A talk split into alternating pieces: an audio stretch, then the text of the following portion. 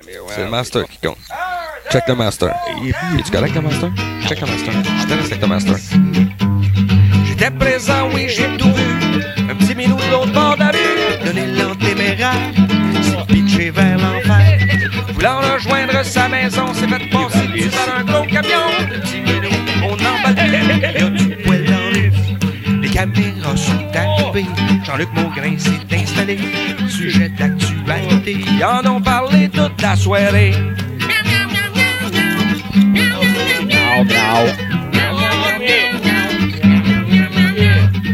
Y a du poil partout.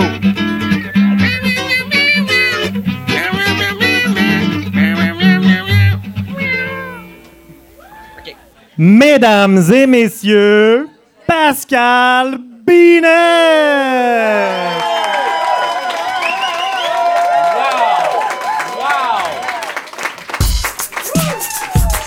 M'attendais à ça. À poil! Comme ça, spontanément. Bam. Il porte la barbe, il est dur comme un arbre, c'est qui Présent.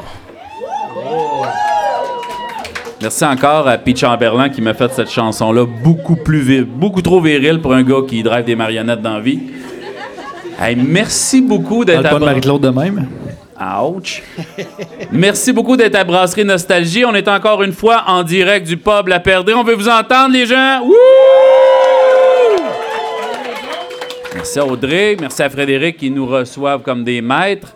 On est très, très, très heureux de vous avoir. Donc, pour ceux qui n'ont jamais entendu parler de l'émission, surtout ceux de ce bar-là qui n'ont aucune fucking idée de ce qu'ils font ici, merci beaucoup d'être là. Vous pensé à jaser. Je suis désolé d'avance, mais je dois dire qu'on a une moitié. Donc, je vais beaucoup regarder par là puisqu'ils ont acheté des billets. Euh, mais je, je vous aime aussi. Le pire, vous viendrez le mois prochain. On est là tous les mois. Merci beaucoup encore une fois d'être là. Donc, ce soir. Ah oui, j'ai pas expliqué l'émission et tout ça. Ouais, mais c'était juste pour avoir des billets. Wow, c'est beau, c'est frisé, ça. Donc, l'émission, ce que c'est, on fait semblant qu'on est une gang de, de chums, on reçoit quelqu'un de nouveau qui nous raconte une année marquante. Donc, c'est Daniel qui a choisi ce soir. On allait parler de l'année 2003. Et on est vraiment bien content. ça nous fait un petit travail de recherche de savoir chacun de nous où ce qu'on était en 2003. Je commence évidemment en remerciant notre commanditaire majeur, Blais Industrie. On peut-tu. euh, Bravo. il a payé le matériel, on peut quand même lui dire merci. Merci beaucoup à Blais. Donc, Blais Industrie cherche de la main-d'œuvre. Donc, s'il y en a en ce moment qui disent Hey, mon boss, euh, il est fatigant, euh, j'aime pas mes heures, j'aime pas les horaires. Blais Industrie euh, est vraiment, vraiment, vraiment à la recherche de- d'employés, de gens de tous les corps de métier. Et il m'a même répondu, et je cite Même toi, je te prendrais puis je te formerais au pire. Et disons que je suis formé un peu en théâtre, ce qui n'est pas très utile sur un chantier, mais il est rendu là. Euh, donc, c'est vraiment excellente condition, tout le monde est fin et on l'aime. Sur ce, 2003. Hey, attends un peu, Pascal. là. Moi, je remplace Isabelle aujourd'hui, puis d'habitude, elle fait un jingle là, pour remercier les commanditaires. J'étais pas game de te le demander. T'avais-tu Ben préparé ça? Ben, je me suis préparé une chanson a cappella. Et on a sur, sur Blindustrie ou sur notre commanditaire du jour? C'est ben les deux, man. Ah oui, bon, ben, je vais Ça va se faire en recommencer. deux temps. Ça se fait en deux temps. Euh, je dois remercier notre commanditaire majeur, Blais Industrie. Benoît? Oui, alors euh, pour être dedans, on est dans le thème de la nostalgie, brasserie nostalgie, puis euh, évidemment, ça ramène à l'enfance. Puis si je me ramène à l'enfance, moi, ma mère, elle écoutait du Alain Morisseau. Et Sweet People. Alors, euh, j'y vais à Capella parce qu'on veut pas payer de droits. hein? C'est vrai. Voilà. Seul, au long des jours, je sens encore à l'industrie de nos amours.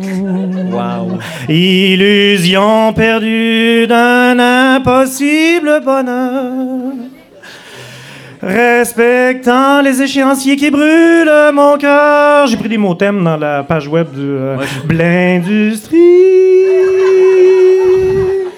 Bâtisseur de mes souvenirs du temps passé. Blindustrie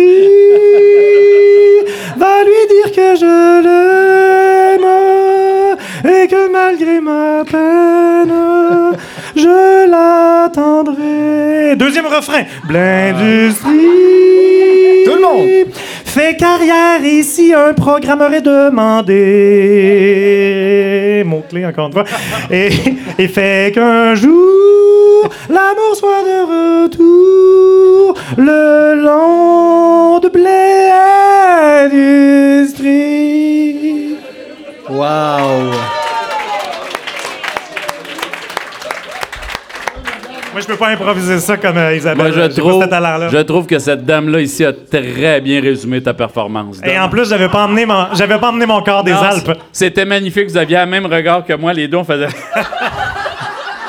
On Il s'ennuie y, déjà avait un, d'Isabelle. il y avait un beau jugement, c'était le fun. Donc, on a euh, ceux qui sont à l'audio vont réaliser que Isabelle Rivet ne pouvait malheureusement pas être avec nous ce soir. Ah, moi, je m'en vais. On a donc euh, fouillé dans nos backups et on a invité Benoît Héberge à, la remplacer. Merci. Merci. Ah, merci, Pascal. Qui sera là en compagnie de Louis Riopel. Et évidemment, j'ai pas. Oui, oui, oui. Le 16e marqueur de l'histoire de. Non, regarde. Et évidemment, on a un commanditaire du jour. Cette semaine, c'est le domaine Opasatica. Là où peuvent se dérouler vos rêves d'été. Domaine Opasatica. Ah oui, euh, c'est déjà l'heure de mon deuxième jingle. Hey, On pourrait, le on pourrait le garder pour, on pourrait le garder pour tantôt, c'était tellement délicieux. Bon, on pourrait le garder pour plus tard. Je pense que je suis pas en voie là, pour en faire deux consécutifs.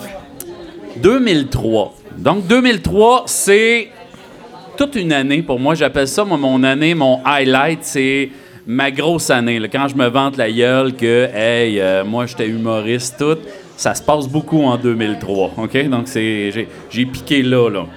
Donc, 2003, je suis aux études à l'UQAM à ce moment-là, donc à, l'école supérieure de théâtre, je m'excuse, et je découvre des affaires extraordinaires. Comme je le dis souvent, je viens de Sullivan, euh, la culture, c'était la TV, et là, je découvre plein d'affaires, euh, dont jeux réalistes, l'histoire de la mise en scène, Chekhov, et beaucoup de devoirs que Marie-Claude ont fait à ma place parce que je comprenais pas toute l'auteur. J'ai adoré ça. J'ai joué dans une pièce d'Isabelle Hubert qui s'appelle Couteau, sept façons originales de tuer avec, qui est extraordinaire. C'est une série de tableaux et le seul lien entre eux autres, c'est le couteau. Et là, moi, avant ça, j'étais à l'école d'humour, puis je faisais des jokes de graines d'un bar et je commence à penser que peut-être que je pourrais peut-être faire du théâtre. Et les profs, d'ailleurs, m'écrivent beaucoup d'un travaux. Arrête de te prendre pour un imposteur. Tu as le droit d'être comédien. Parce que moi, je disais, ouais, mais non, je, suis humoriste, je m'excuse d'être là. Et j'ai joué une espèce de, de psycho qui attachait une fille euh, après une toilette dans une salle de bain pour une gageure euh, et qui. euh, je l'agressais de manière volontaire au départ. Et une fois que c'était fait, je l'attachais, je dois dire. Ce qui est pas beaucoup mieux, mais c'est pas moi, c'est une charogne dans la pièce. Mais jouer ce type de pièce-là me fait triper. Cette année-là aussi, j'ai parti ma première émission de radio. Ben, en fait, c'est ma deuxième, parce que je m'en étais parti une à 8 ans aussi. Avec mon frère, avec une enregistreuse, puis... J'essaie de, de. Ça s'appelait Saint Twin Bennett, je sais pas pourquoi. J'ai retrouvé une cassette de ça, ma mère, en, en vidant à la maison, retrouvait ça. Et à l'UQAM, je me suis parti une émission, ça s'appelait Envers et contre tous, où on parlait de vieille musique du passé rétro. Je parlais de. Donc, ils, ils tripaient pas sur nous autres, les gens de la radio, parce que c'était très, très euh, musique underground, très musique à mode. Et euh, moi, je mettais Jim Corcoran, puis j'étais content. Donc, j'étais euh, trop vieux pour ça. Puis finalement, à la fin de l'année, on a gagné le prix du public. Et au gala, tout le monde en crise après nous autres. Donc, on était comme une affaire peut-être trop commerciale dans quelque chose qui n'aurait pas dû l'être. Mais c'était bien le fun au gala. Merci, merci. Ça faisait de même. Il y avait deux applaudissements. Et 2003, c'est mon année de star. Donc, une année plein de spectacles. J'avais. J'avais. Depuis deux ans, c'était la, je tournais partout au Québec, donc j'avais le feeling de tourner. C'est là que j'ai su que j'aimais pas ça non plus. Mais je faisais à peu près un 3, 4 jusqu'à 5 shows par semaine. J'avais pas d'université les vendredis, les lundis et je partais. Donc je finissais l'école le jeudi. J'avais un agent qui était à Québec, donc il m'envoyait beaucoup dans l'Est du Québec. Donc je pouvais aller au Saguenay, je pouvais aller en Gaspésie, au Bas-Saint-Laurent, après ça en Beauce, particulièrement en Beauce où, je vous le dis, je suis sûr qu'aujourd'hui encore je me fais reconnaître dans la rue. J'étais une star en Beauce. Explique-nous ça, man. Je sais pas, j'ai fait deux, trois shows en Beauce et là, mon agent arrêtait pas de recevoir des Hey, la, ville d'à côté veut t'avoir. Hey, la Saint-Georges veut encore t'avoir. Hey, la Ketchumin veut t'avoir. Ah, telle ville. Donc, je me suis promené partout en Beauce et beaucoup trop souvent, puis des, des corpos, puis des affaires. Donc, à la fin, je m'en allais pas en tournée, je m'en allais surtout en Beauce. Et, sauf un endroit qui s'appelle Sainte-Martine. Sainte-Martine, est-ce que quelqu'un qui connaît cette ville-là? C'est Sainte-Martine une de ville, Beauce, on fait- man? on- Sainte-Martine de Beauce. Et je suis arrivé là, et c'est rare que j'amenais ma dulcinée sur la route avec moi. Et là, je l'avais gossé, dire Chris, viens voir, je suis une star en Beauce, tu me créeras pas. Hey, j'ai deux puis trois rappels, à la fin, je sais même plus quoi faire, j'invente des shit, puis là, j'invente, j'aurais chanté une toune à répondre à un moment. Dans un bar de motard que je suis arrivé, que le gars avait aucune idée que j'étais là ce soir-là. Il m'a mis quatre caisses de bière avec un panneau, puis il a dit Qu'un, fais-nous rire. Et les gars ont pleuré de rire. Je disais des cochonneries, évidemment. Ils adoraient ça. J'étais extrêmement vulgaire. Et, et j'avais des rappels. À la fin, je chantais des chansons grivoises, là, tu sais. euh, je sais pas. À, à Saint-Georges, nous sommes allés. Hostie de Saint-Georges, de crise de calice, de tabarnak, de marde, de vache. Des affaires euh, éducatives de même. C'est comme dans Ding et Dong quand ils C'est un classique, t'as connais? de- Tu connais-tu ce tune-là? C'est un classique, si. Puis en passant, on dit pas Saint-Georges, on dit Saint-Georges. Saint-Georges. Merci. Est américaine, Merci, celle-là. Vladrin, t'es fin. Euh, donc, ça roulait à ce moment-là beaucoup. Et là, une fois, je l'invite à venir voir un show à Sainte-Martine. On arrive là. T'as peur que je crisse une blague sur le drink, hein? On arrive là et le gars, juste avant que je rentre en scène, essayait de faire tirer un 4 roues. Et tout le monde s'en crisse. Le 3, 4, 8, c'est avec les petits billets. 3, 4, 8, 2, 4, 3, 6. 3, puis là, le monde jase et sans sac et vraiment. Excusez-nous, puis c'était un gros show, là. Excusez, c'était comme dans le thème où ça me rappelait le Festival d'Orignal ou la, foire du camionneur. Il y a des gros prix, là. Un 4 roues. 3, 4, 6, 2, 4, 2, 6. Tout le monde se torche du gars et parle. Hey, là, moi, j'arrive après avec mes clowns.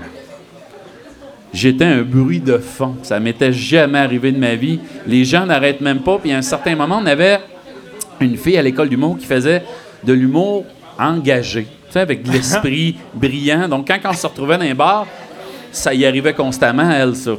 Donc, les gars, les, gens dans le bar disaient Ah, oui, lui, il parle de pénis, on va l'écouter, il n'y a pas de contenu. Et quand elle arrivait avec euh, quelque chose, ces femmes, euh, la violence, euh, ah, il elle perdait un peu à gras. Et là, elle m'avait dit Ce que je fais quand ça m'arrive, je me concentre sur une personne dans la salle et je ne joue que pour elle. Fait que moi, à ce moment-là, je suis là, hey, Chris, faut que je survive, euh, faut que je m'en aille, euh, faut, que- faut que je. Puis là, j'ai dit, je vais jouer pour cette madame. Et là, je me mets pendant 5-6 minutes à jouer mes monologues en ne regardant que cette madame-là, qui à mané mal à l'aise, se lève et sac son camp. Parce qu'elle avait peur d'avoir l'air dans ma gang ou je ne sais pas quoi. Et à un certain moment, j'ai arrêté une phrase. Je suis allé voir Yannick qui était avec moi, l'autre humoriste. J'ai dit, écoute, on sac notre camp, on s'en va. Puis là, il dit, ah non, man, on a déjà été payé. Faut... Puis là, on remonte sur scène et je reprends la phrase, directement la phrase, j'étais rendu et personne s'en est rendu compte. J'ai fait l'heure. Ça a été. euh, Payant. ça a été terrible. Ce que j'ai su après, c'est que les gens devaient manger à 7h30. Ils ont eu leur lunch à 10h30. Euh, donc, ils étaient en tabarnak de ne pas avoir mangé. Ça n'avait rien à voir avec moi, mais se sentir comme un semi. Puis le gars, à la fin, il vient de donner ton chèque, puis il fait On va payer pareil. Bonjour, je suis un tas de marde. Mais c'est la seule, puis c'est triste parce que j'ai eu, comme je vous dis, plein d'expériences. Et d'ailleurs, j'ai un excellent show. J'ai noté parce que je pars souvent de mon agenda pour faire ces affaires-là. Le 14 février, Saint-Valentin, show à Québec. Chambre creepy avec Yannick sur le boulevard Wilfred Hamel à Québec. Qui est comme les hôtels dégueulasses à 24,99$ à l'époque. Parce qu'on a un show à Saint-Georges le lendemain. 17 octobre, show marquant, show à Tremblant, CPE. J'ai été payé, j'ai eu une chambre d'hôtel, mais ils ne m'ont pas laissé jouer. Pourquoi? Parce que le gars avant moi est arrivé et le monsieur nous avait engagés. On était deux humoristes. L'autre s'appelait Frédéric. Et Frédéric mesurait 6 pieds 5. C'est le gars qui animait euh, Pimp Mon Garage, là, ceux qui écoutaient ça, cette émission-là. C'était un grand, grand, grand. Et il avait fait une joke. Moi, dans un party, j'étais à côté sur un frigidaire. Et ce qui est le fun de cet auteur-là, je regarde d'un crack de sein. OK? Donc, euh, ce qui est soft en crise dans mon esprit. Et là, la femme du monsieur qui a payé pour ça, mettons le gros CPA qui a payé, là, c'est l'ordre des comptables euh, euh, agréés, et la, la femme, comme si c'était le monsieur Pelado des comptables, elle, ça l'a choqué, ce joke de sein-là. elle l'a dit au gars qui a organisé, qui m'a engagé, qui est venu dire hey, c'est un peu vulgaire. Et là, nous, on a éclaté de rire parce qu'on savait que je m'en venais. Et finalement, il m'a vu rire. Euh, fait qu'à un moment donné, j'ai fait Alors, pouvez vous avancer, le buffet est maintenant servi. Et je suis retourné me rasseoir et j'ai eu une suite. J'ai eu mon plein cachet qui était quand même à peu près 1000 pièces. Le lunch, le déjeuner le lendemain pour avoir dit Alors vous pouvez vous avancer, le buffet est maintenant servi. Puis ils m'ont jamais laissé jouer. Il m'a donné 1000 pièces pour fermer ma gueule. Ça a été le, le plus beau. Mais dans, tu sais, dans ma suite, c'était écœurant, là. C'était super beau. Donc, mon année. Hey Benoît, t'as-tu 1000 pièces à me passer? Ah. Dans- On pouvait faire un faire Donc, pour 1000 piastres c'était- en 2003. C'était finalement une très, très belle année. Ça roulait, comme je vous disais, à l'université. Après ça, j'allais en tournée, j'allais me promener, je revenais. Et c'était extrêmement essoufflant, mais j'ai aimé cette année-là. Mais je voyais plein de gens extrêmement vulgaires comme moi qui étaient de, je sais pas, 45, 55 et qui étaient stallés dans les bars. Il n'y avait pas encore eu cette espèce de de, je sais pas, euh, Martin, Maxime Martin n'était pas euh, à énergie à l'époque, c'était le gars vulgaire. Mike Ward n'était pas connu comme aujourd'hui. Donc, moi, je voyais des vieux gars qui faisaient des jokes de René Lévesque. hein. Fait que là, René Lévesque, il dit à Reine, je vais te fourrer. Puis là, j'ai fait, ah mon Dieu, je vais devenir ça aussi. J'avais peur de me pogner les pieds dans. Non, non, mais les gars, tu sais, souvent restent sur le cognac, là. C'est un gars, comprends-tu, qui arrive dans une taverne, tu sais, des Roméo Pérus, ce style-là, là. J'ai dit, je ne veux pas devenir ça. Donc, ça a installé une chienne de. Est-ce que de couper le fil, faire ça à temps plein? Et je vous le compterai en 2004 quand je l'ai fait. Benoît, Wow, hein, c'est moi. Je pensais que c'était Louis en premier. C'est pas grave, je vais le faire. Yeah! merci à votre écoute publique. Yeah! Hey, merci Pascal. Merci. C'est tantôt les demandes spéciales du karaoké. C'est pour le 4 roues. 3, 4, 3, 2, 4, 3, 6. Hey, mais, tu sais, une salle qui s'en crise d'un 4 roues, moi, j'ai jamais vu ça de ma vie. Tu sais, tu fais, hey man, un 4 roues. Mais c'est un 2003, il est rendu vieux. Ouais, mais j'attends encore le buffet, là. Ben, au moins, il écoute. Il parle beaucoup, mais il écoute Ben aussi. oui, là. c'est ça, non. C'est du respect, ça. C'est du Benoît, respect. après ça, on va vous demander, vous étiez en 2003. Pensez à ça. Ah. Hey, Benoît, 2003. oui. Hey, moi, 2003, là, c'est une année spéciale pour moi. C'est une année qui n'était pas supposée d'être spéciale, mais qui l'est devenue. Moi, au début de l'année 2003, en janvier, j'avais 21 ans. J'ai eu 22 ans au mois de février. Et, oh, ça, c'est, ma bière que tu viens de boire dedans? Oui. Ben, ça se fait-tu, ça, à l'ère de la COVID? Oui. Je sais pas, man. Je pense que Pascal aimerait avoir une bière. COVID, c'est comme le sida. Je ferais pas ça. Bref, euh, oui, c'est ça. Fait que 2003, c'est une année un peu particulière. Puis vous voyez que, tu sais, aujourd'hui, euh, évidemment, chose les souliers à Isabelle. Hein? Fait que là, j'ai de la pression, je sens cette pression-là. Genre que je sens le besoin de faire un lien. Il nous amène vers Isabelle. Puis là. Ah, t'as c'est pas quand de même- personnalité? c'est quand même. Non, je- j'ai pas ça, moi. J'ai pas ça. Pas depuis 2003. Puis, euh, oui, fait que c'est un beau hasard que ce soit l'année 2003 sur laquelle on est tombé parce que, à l'année 2003, moi, je pense en prof, hein. Puis les profs, ils pensent en année scolaire, ils pensent pas en année civile. Tu sais, fait que 2003, dans le fond, est-ce que je dois parler de mon année scolaire 2002-2003 ou 2003-2004? C'est un grand dilemme.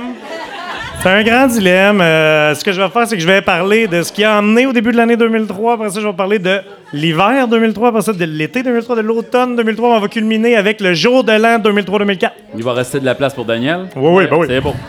Yes. Donc, je suis à l'UCAT. À ce moment-là, je suis en enseignement. euh, j'ai étudié en enseignement des maths et des sciences au secondaire. J'ai des cours à l'horaire au début du mois de janvier 2003 du genre application, mathématiques, thermodynamique et quelques cours de pédagogie, dont un qui a été fondamental euh, dans mon cheminement qui s'appelle Choix des stratégies et des médias d'enseignement. C'est donné par un certain François Ruff. Puis c'est pas anodin que je le nomme parce que. Oui, parce que François Ruff est une célébrité, Ben oui, je évidence. ça. Euh, je savais pas à ce moment-là que ça allait devenir mon futur sorte de beau-père. Sorte de beau-père dans le sens de chum de ma belle-mère. Lui non plus. ça- Lui, il ne savait pas non plus à ce moment-là. C'était, euh, c'était, en double aveugle. On s'est rencontrés en double aveugle. Puis il donnait un cours justement où on parlait de, euh, de cognition, de métacognition, d'apprentissage, de mémorisation. Puis c'est peut-être le cours qui a eu le plus d'impact sur euh, les choix pédagogiques que j'ai fait par la suite. Moi qui est enseignant en mathématiques au cégep de la BTP-Témiscamingue depuis maintenant 16 ans à peu près. On vous invite à vous inscrire en Sciences Po.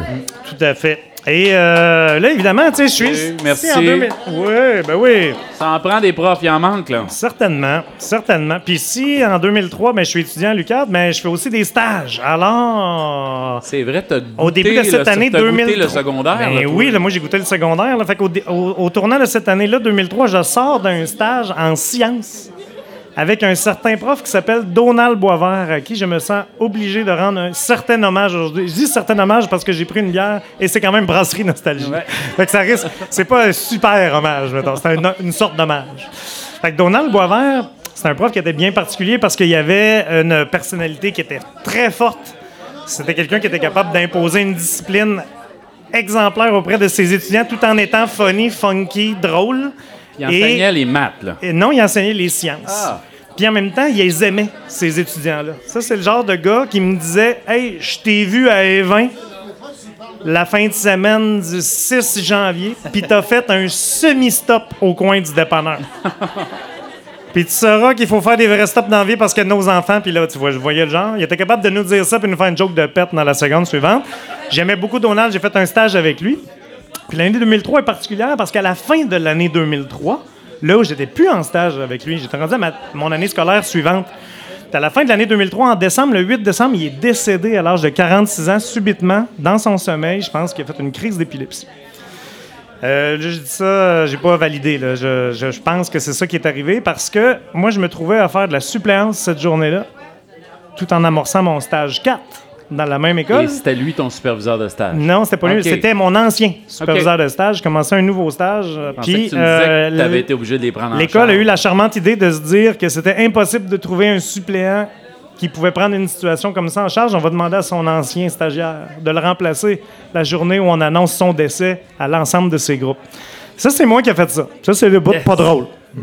Ça va? C'est vraiment pas cool. C'est le genre d'affaire que je ne referai plus jamais de ma vie. Eh non. Parce que euh, tu connais pas les étudiants, tu leur annonces le décès de quelqu'un que tu viens d'apprendre toi-même, quelqu'un qui t'aime, que tu apprécies. Et que les jeunes apprécient. Puis tu rentres dans une classe avec une, une, une, euh, une- une travailleuse sociale tu sais, que tu connaissais pas 30 secondes avant pour faire une intervention dont tu n'as aucune idée. Là. Et euh, c'était vraiment étrange. Et euh, si vous allez à l'école Iberville à Rouen-Noranda euh, aujourd'hui, ou dans les dizaines d'années qui vont suivre, vous allez voir juste à côté de l'entrée principale de l'école, celle qui mène au secrétariat, un énorme tilleul qui était tout petit, tout petit l'année du décès de Donald, puisqu'on l'a planté à l'année 2004.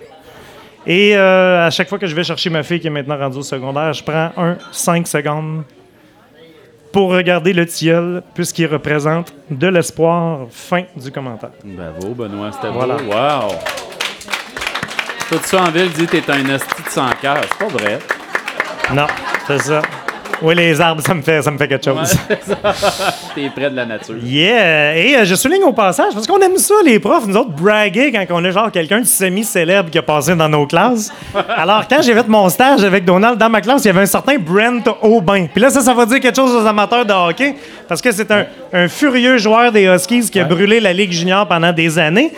Mais je me suis demandé, hey, il est rendu aujourd'hui Brent Aubin. Fait que je suis allé voir sur HockeyDB, j'ai sa fiche ici, puis imaginez-vous donc que ce gars-là, il joue encore pro. Aujourd'hui. En Europe? En 2021-2022, il jouait pour le. Mon, là, mon allemand, il est loin. Mon allemand, il est loin. Euh, il joue pour le Iserlohn Roosters de une ville, euh, une ville en Allemagne là, dont je ne pourrais pas vous nommer le nom. Et euh, ça fait peut-être huit ans qu'il est en Allemagne. Il a passé par Munich avant Salzbourg en Autriche. Il était dans la AHL pendant longtemps. Il a joué pour les Marlies de Toronto pendant trois ans. Et on est bien fiers de ce gars-là. Si jamais il nous entend et que les ondes se rendent jusqu'à lui, salue. on est bien fiers de toi. On a été content, de son- te voir jouer au hockey. On est content que tu joues encore, man. Sont très, très bien traités là-bas. Moi, j'ai un ami qui a joué en Allemagne. Il dit qu'ils sont traités euh, très, très bien. Ils font pas des salaires comme dans la Ligue nationale, mais ils sont extrêmement bien payés pour jouer là-bas.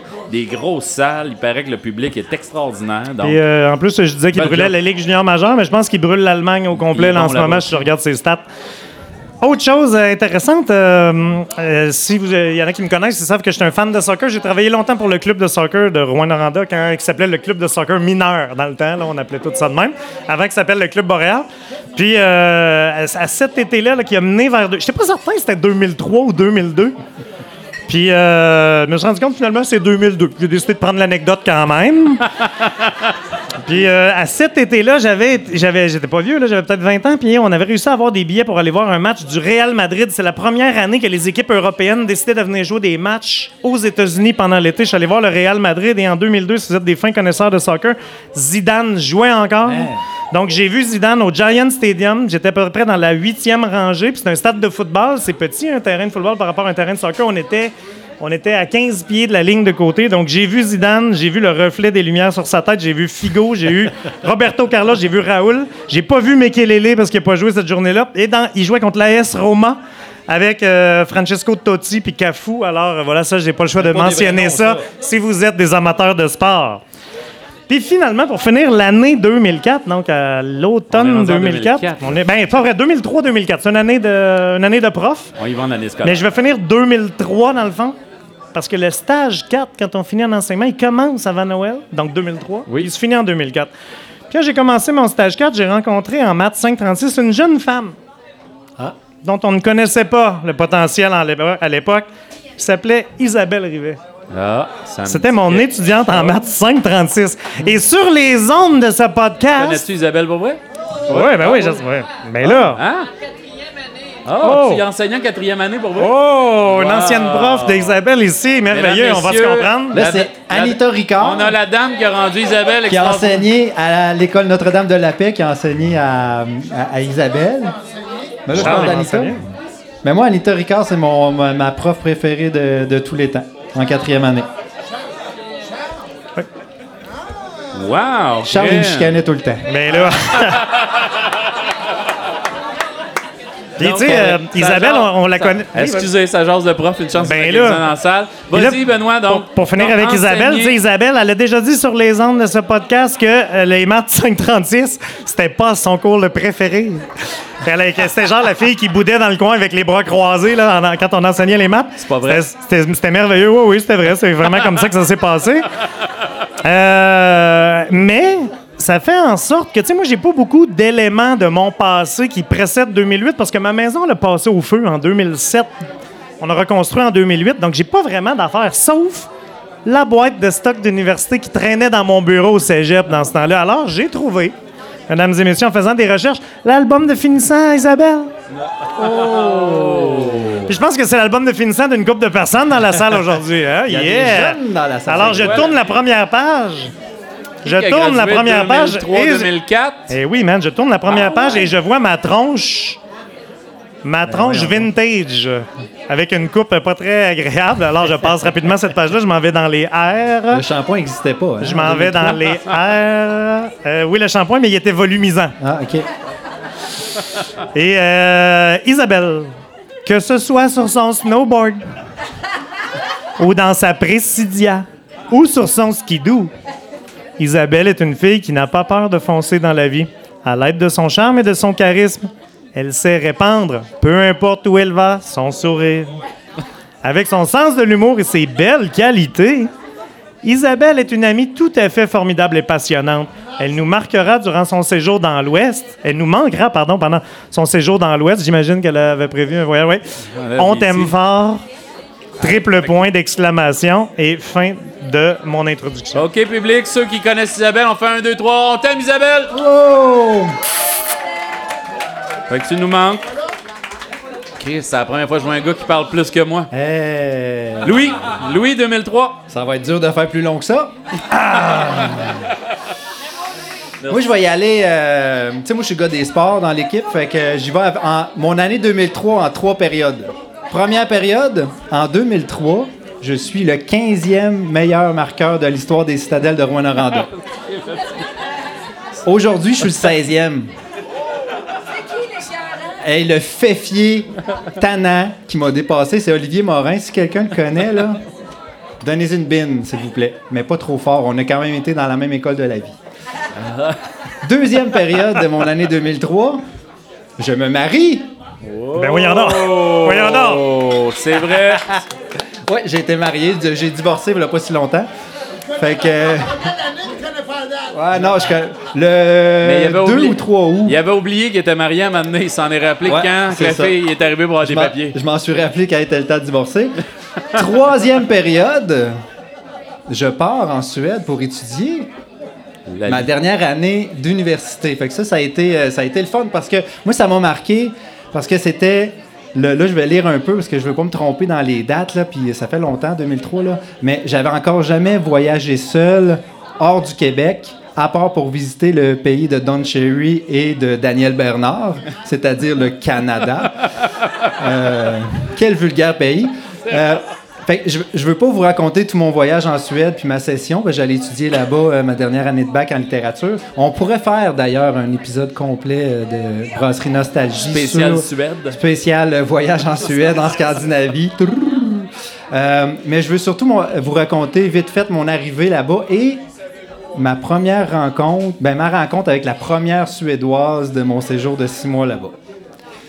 Ouais. Fait que là, c'est une ambiance de magie. Là. Vit- On se met dans l'ambiance scandinave, tout le monde. Ouais. là? Tout le monde dans Euh, l'ambiance scandinave? Vous pouvez, vous pouvez dé- vous pouvez dé- vous pouvez vous Ouais. déboutonner. Puis, ouais, ouais. Que les filles déboutonnaient un petit peu. Euh, les blondes, surtout, parce qu'en Suède, c'est un peu populaire, hein, la teinture. Puis j'étais chanceux parce que j'arrive là-bas, je suis étudiant étranger, puis habituellement, ils, sacrent les étudiants étrangers dans des résidences de ré- d'étudiants étrangers. Mais moi, j'avais été oublié un peu. Puis euh, finalement, à la dernière minute, ils m'ont trouvé une chambre dans une résidence d'étudiants suédois puis des suédoises. Fait que j'étais juste avec eux autres. On était trois étrangers. Il y avait un beau petit euh, Rouen-Norandien qui était moi. Il y avait un coquin de, d'Écossais qui s'appelle Kevin Clancy, qui pleurait d'ailleurs quand son équipe de soccer s'était fait éliminer un soir puis on t'en avait viré une sacrifice. Puis il y avait une Américaine à qui on n'a jamais parlé parce qu'on s'en sacrait. Puis tous les autres, c'était des, des Suédois puis des Suédoises. Fait que c'était vraiment le fun parce qu'on a vraiment été intégrés parce que tous les autres étudiants étrangers étaient avec des Espagnols, des Portugais, des Américains, puis tu sais, finalement, ils ne t'intègrent pas à la parlent- ils se parlaient entre eux Ils se autres. parlaient entre eux autres en anglais. Fait que là, tu sais, j'arrive, bon, ben, je m'en vais tout de suite dans ma chambre, je suis content. Le vol a été long, puis, tu sais, c'est quand même long aller en Europe, puis j'ai furieusement envie de domper ce que Pascal appelle un Éric Duhem. C'est-à-dire une estifie de grosse marde. Fait que dans ma chambre, bon, ben là, je fais le tour, je vois ma salle de bain, dans ma petite résidence étudiante. Puis là, les toilettes, je la trouve un peu spéciale, mais les Scandinaves sont très, euh, pro-environnement, puis, ils ont quand même de l'avance. Fait que là, je trouvais la, la- cuvette de toilette spéciale parce qu'il y avait l'air d'avoir pas de d'eau dedans. Fait que là, je me dis, bon, ben, Christy, je peux pas faire ça, il n'y a pas d'eau et elle marche pas. Fait que là, je flush, puis là, c'est de l'eau qui passe puis qui ramasse ce que tu as laissé, tu sais, le fruit de tes efforts. Tes entrailles. Le fruit de ton 4 minutes, mettons, ça dépend là, des personnes. Là. En tout cas. Fait que euh, je, je l'essaye, je me dis, ah ben tout est sous contrôle. Fait que là, je m'assois, tu sais, puis euh, quelques efforts plus tard, je tire la chasse, rien ne se passe. Je retire la chasse, tic tic tic, rien ne se passe. Là, je me dis, c'est pas vrai que je vais passer une session complète avec euh, hein, Duhem dans mes toilettes. Fait que là, je j'étais un petit peu mal à l'aise. Fait que là, je sors dans le corridor, tu sais, c'est des résidences étudiantes, il y a un long corridor, ça ressemble à une espèce d'hôtel, mais on a cuisine, salon, tout ça euh, commun. Là, je regarde, puis là, je vois la, la, la, la personne, la femme, qui fait le. le à cette époque-là, qu'est-ce que tu veux? Juste une femme. La, con- être sexiste, la, là. la concierge. La- moi qui s'occupe du ménage. Puis elle est quand même jeune, là, elle a- pour vrai, elle est pas bien plus vieille que moi, là, puis elle est magnifique. Fait que là, euh, puis j'arrive, puis, puis sans blague, j'ai été badlocké parce que dans tout mon voyage, c'est la seule Suédoise qui parlait pas anglais. Fait que j'avais aucun moyen de communiquer, tu sais, j'étais pas pour dire Igmar Berman, non, yo, yo, yo, viens, viens. Fait que là, tu sais, on finit par juste faire des signes, je vais couper court, fait que je fais juste faire des signes, on rentre dans ma chambre, on arrive devant la fameuse cuvette, j'y pointe, puis là, j'ai pas d'autre moyen de dire que la toilette marche pas en flushant, fait que je pfiou, ça flush super bien. Elle, elle se disait, il voulait juste que je vienne voir sa merde. Ben non, moi je suis convaincu que je l'ai vraiment impressionné. Puis le reste du voyage, ça a été la même affaire. là. Ça s'est super bien déroulé. puis, ont- euh, ils nous ça ont a été envoyé un- magique. Ils nous ont envoyé un psychopathe hein, dans notre beau pays. Ouais, fait que ça, c'est mon année 2003. Bravo, Louis. Mirko 2003. Ah! Ça va être difficile d'être plus long que ça. Caroline, hein? Comment, comment- je pourrais pas être plus punché que, que Louis, sérieusement, je suis désolé. euh. Ah, Prenez des notes, là. Euh, ben, en, en- en fait, moi, je reviendrai un petit peu avec la thématique de notre podcast qui s'appelle Brasserie Nostalgie, parce que la nostalgie fait souvent référence, euh, dans le fond, au, au fait de s'ennuyer du passé, ou bien, ou bien au fait de ne pas avoir été là à un moment propice. Et euh, moi, je fais référence, bien sûr, au premier festival de musique émergente. Merci, Louis, de m'avoir pistonné tantôt parce que j'avais rien à dire jusqu'à présent. Euh, quand j'étais euh, en fait j'étais au cégep dans ce temps-là il y avait une espèce de, gros chapiteau qui était installé dans le stationnement de l'université juste à côté puis j'étais là ben voyons c'est quoi cette espèce de gros chapiteau là puis euh, c'est ça c'était au moment de la rentrée mais je me sentais pas concerné du tout puis finalement j'ai fait ah ben il y a un chapiteau c'est beau mais c'est tout c'est peut-être une vente de liquidation d'automobile mais non. Ça doit être un cirque. Des motos marines. Et là, quelques jours plus tard, j'ai euh, j'ai réalisé, puis je connaissais même pas encore le groupe, mais euh, il y avait un groupe euh, qui, qui, qui m'a un peu euh, influencé par la suite, qui s'appelle Gwen Wed, qui jouait là. Ah ouais. Ouais, puis là, j'étais là, Colin, j'ai pas, j'ai découvert le groupe après, puis j'étais pas là. Je- je- je- ben, j'étais pas là. Un groupe culte de quand Ouais. on était jeune. Puis ça, c'est sans, c'est sans compter aussi euh, quelqu'un d'autre, un, un- un artiste euh, qui, vient, qui vient aussi de la région, qui était là, euh, dénommé euh, Richard Desjardins. Ouais, ouais. ouais, c'est ça. À ce ouais. temps-là, euh. Bref, euh, il, il- il était là aussi au festival de, au premier festival de musique émergente. Ouais, ça, ça dit à peu près quelque chose, j'imagine. Bref, c'est ça. j'ai- tout ça pour dire que j'étais pas là. C'est tout. ça, C'est ça. C'est ça. Ah, donc, une grosse année 2003. Ouais, ouais. Non, mais c'est- c'est- juste le fait de se remémorer le, le temps passé qu'on a pu manquer aussi. Merci, Mirko Poitras. Euh, Quelqu'un est arrivé quelque chose de spécial 2003? Nope. 2003? Oh! 2003, le gars du 4 roues? Séparation. OK. Chalet sur le bord du Saguenay. Paradis. Ça commence à être une... Retraite. Là, peut-être qu'on l'entend pas, mais ce qu'il vient de dire, c'est gonorrhée, Paradis! paradis fiscaux. Donc, Thaïlande. donc, une grosse année. Donc, séparation, achat d'un chalet sur le bord du Saguenay et retraite en même temps. Fait que toi, t'as dit, moi, j'arrête de travailler, je clean tout ça. C'est ça. Fait qu'une... Fuck les profs. Fait qu'une... Ouais, c'est ça. Fait qu'une grosse année. Bon, on l'applaudit, il a bien fait de se séparer. Regardez la belle dame qui est avec lui à cette heure. Ben oui. Je suis sûr qu'elle est heureuse, elle aussi. Alors, je tiens à remercier encore une fois, avant d'accueillir Daniel, qui Wow. psychologiquement peut commencer à se préparer. Oh. Je voudrais remercier notre commanditaire, le domaine Opasatica, dont Benoît a probablement préparé une chanson désagréable. Ah, toujours dans le même concept, hein, Alain Morisseau. ben oui, voyons donc, voyons donc. Laissez-vous gagner par l'amour, maudite marde de calice. La Voyons donc. nostalgie, la nostalgie. Hey, des vrais, des vrais nostalgiques. On se créerait d'un bar, yeah! Hey, c'est, Alain- c'est pas Alain Morisseau tout seul qui a fait ça, c'est Alain Morisseau et les Sweet People. Ben oui. Hey, Les personnes sucrées. come on, un peu de respect. Là, faut que j'essaie de me rappeler de l'air, Laissez-les, là, il commence, le petit, sa première émission. Eh boy, il faut que j'essaie Il de me rappeler de l'air. Vous êtes prêts? All right. Moi, j'ai les yeux fermés, tout pour visualiser. Une chanson sous un ciel de vacances. C'est ainsi que notre histoire commence. Une guitare dans la nuit, un grand amour a suivi. C'était la première fois. Pam pam, rappelle-toi. Une chanson du domaine. Brillant. Une romance d'amour. Un refrain qui nous rappelle un souvenir du lac. Dieu que la vie était belle sous le soleil de Montbéliard. Oh, passatica qui vit pam pam pam. Mélodie divine, c'est le domaine de notre amour. Il a chanté Shazam. Bravo!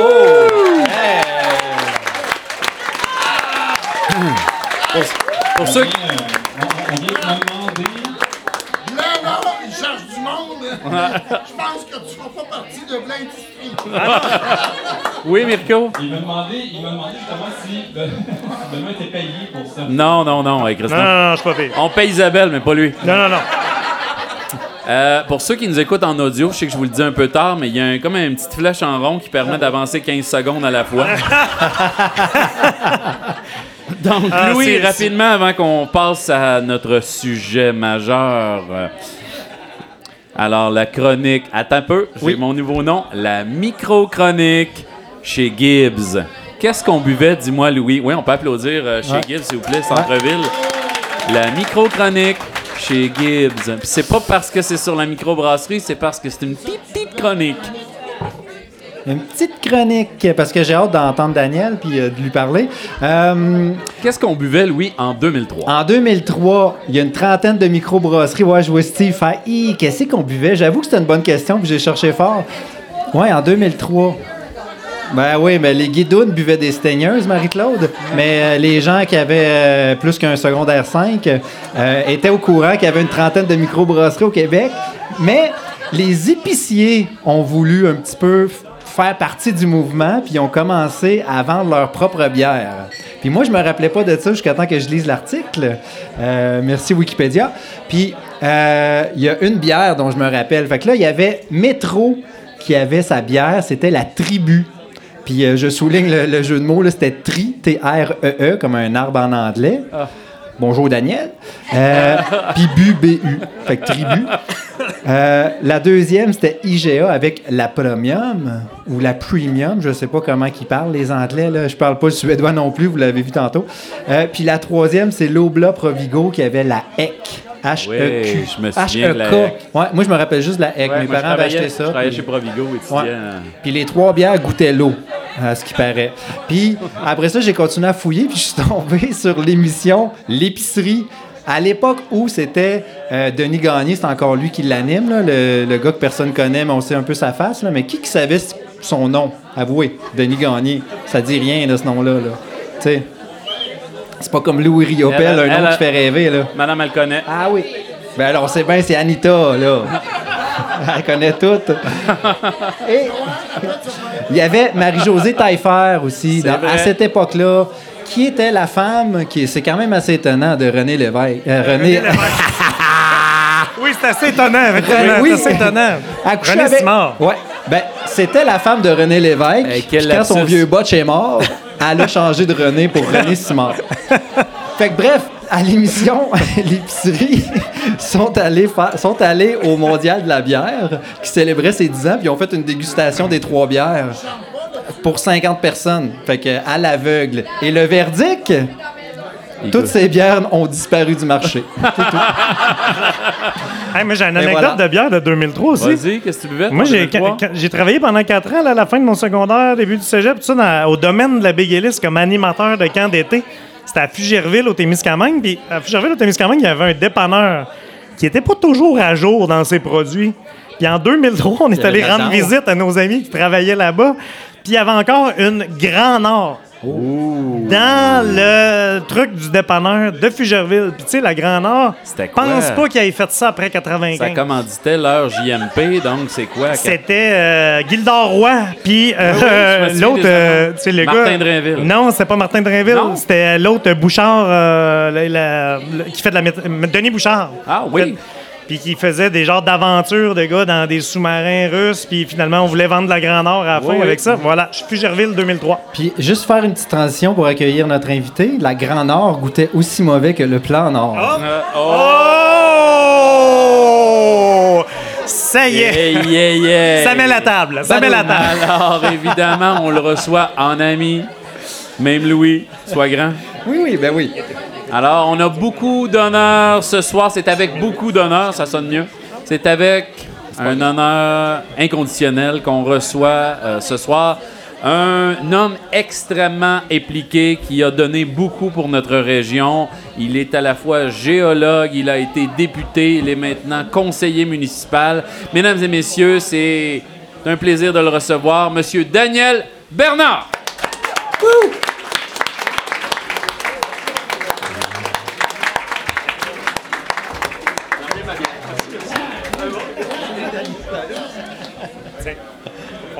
Hey, je vais me mettre de même, t'as regardé. tu vois.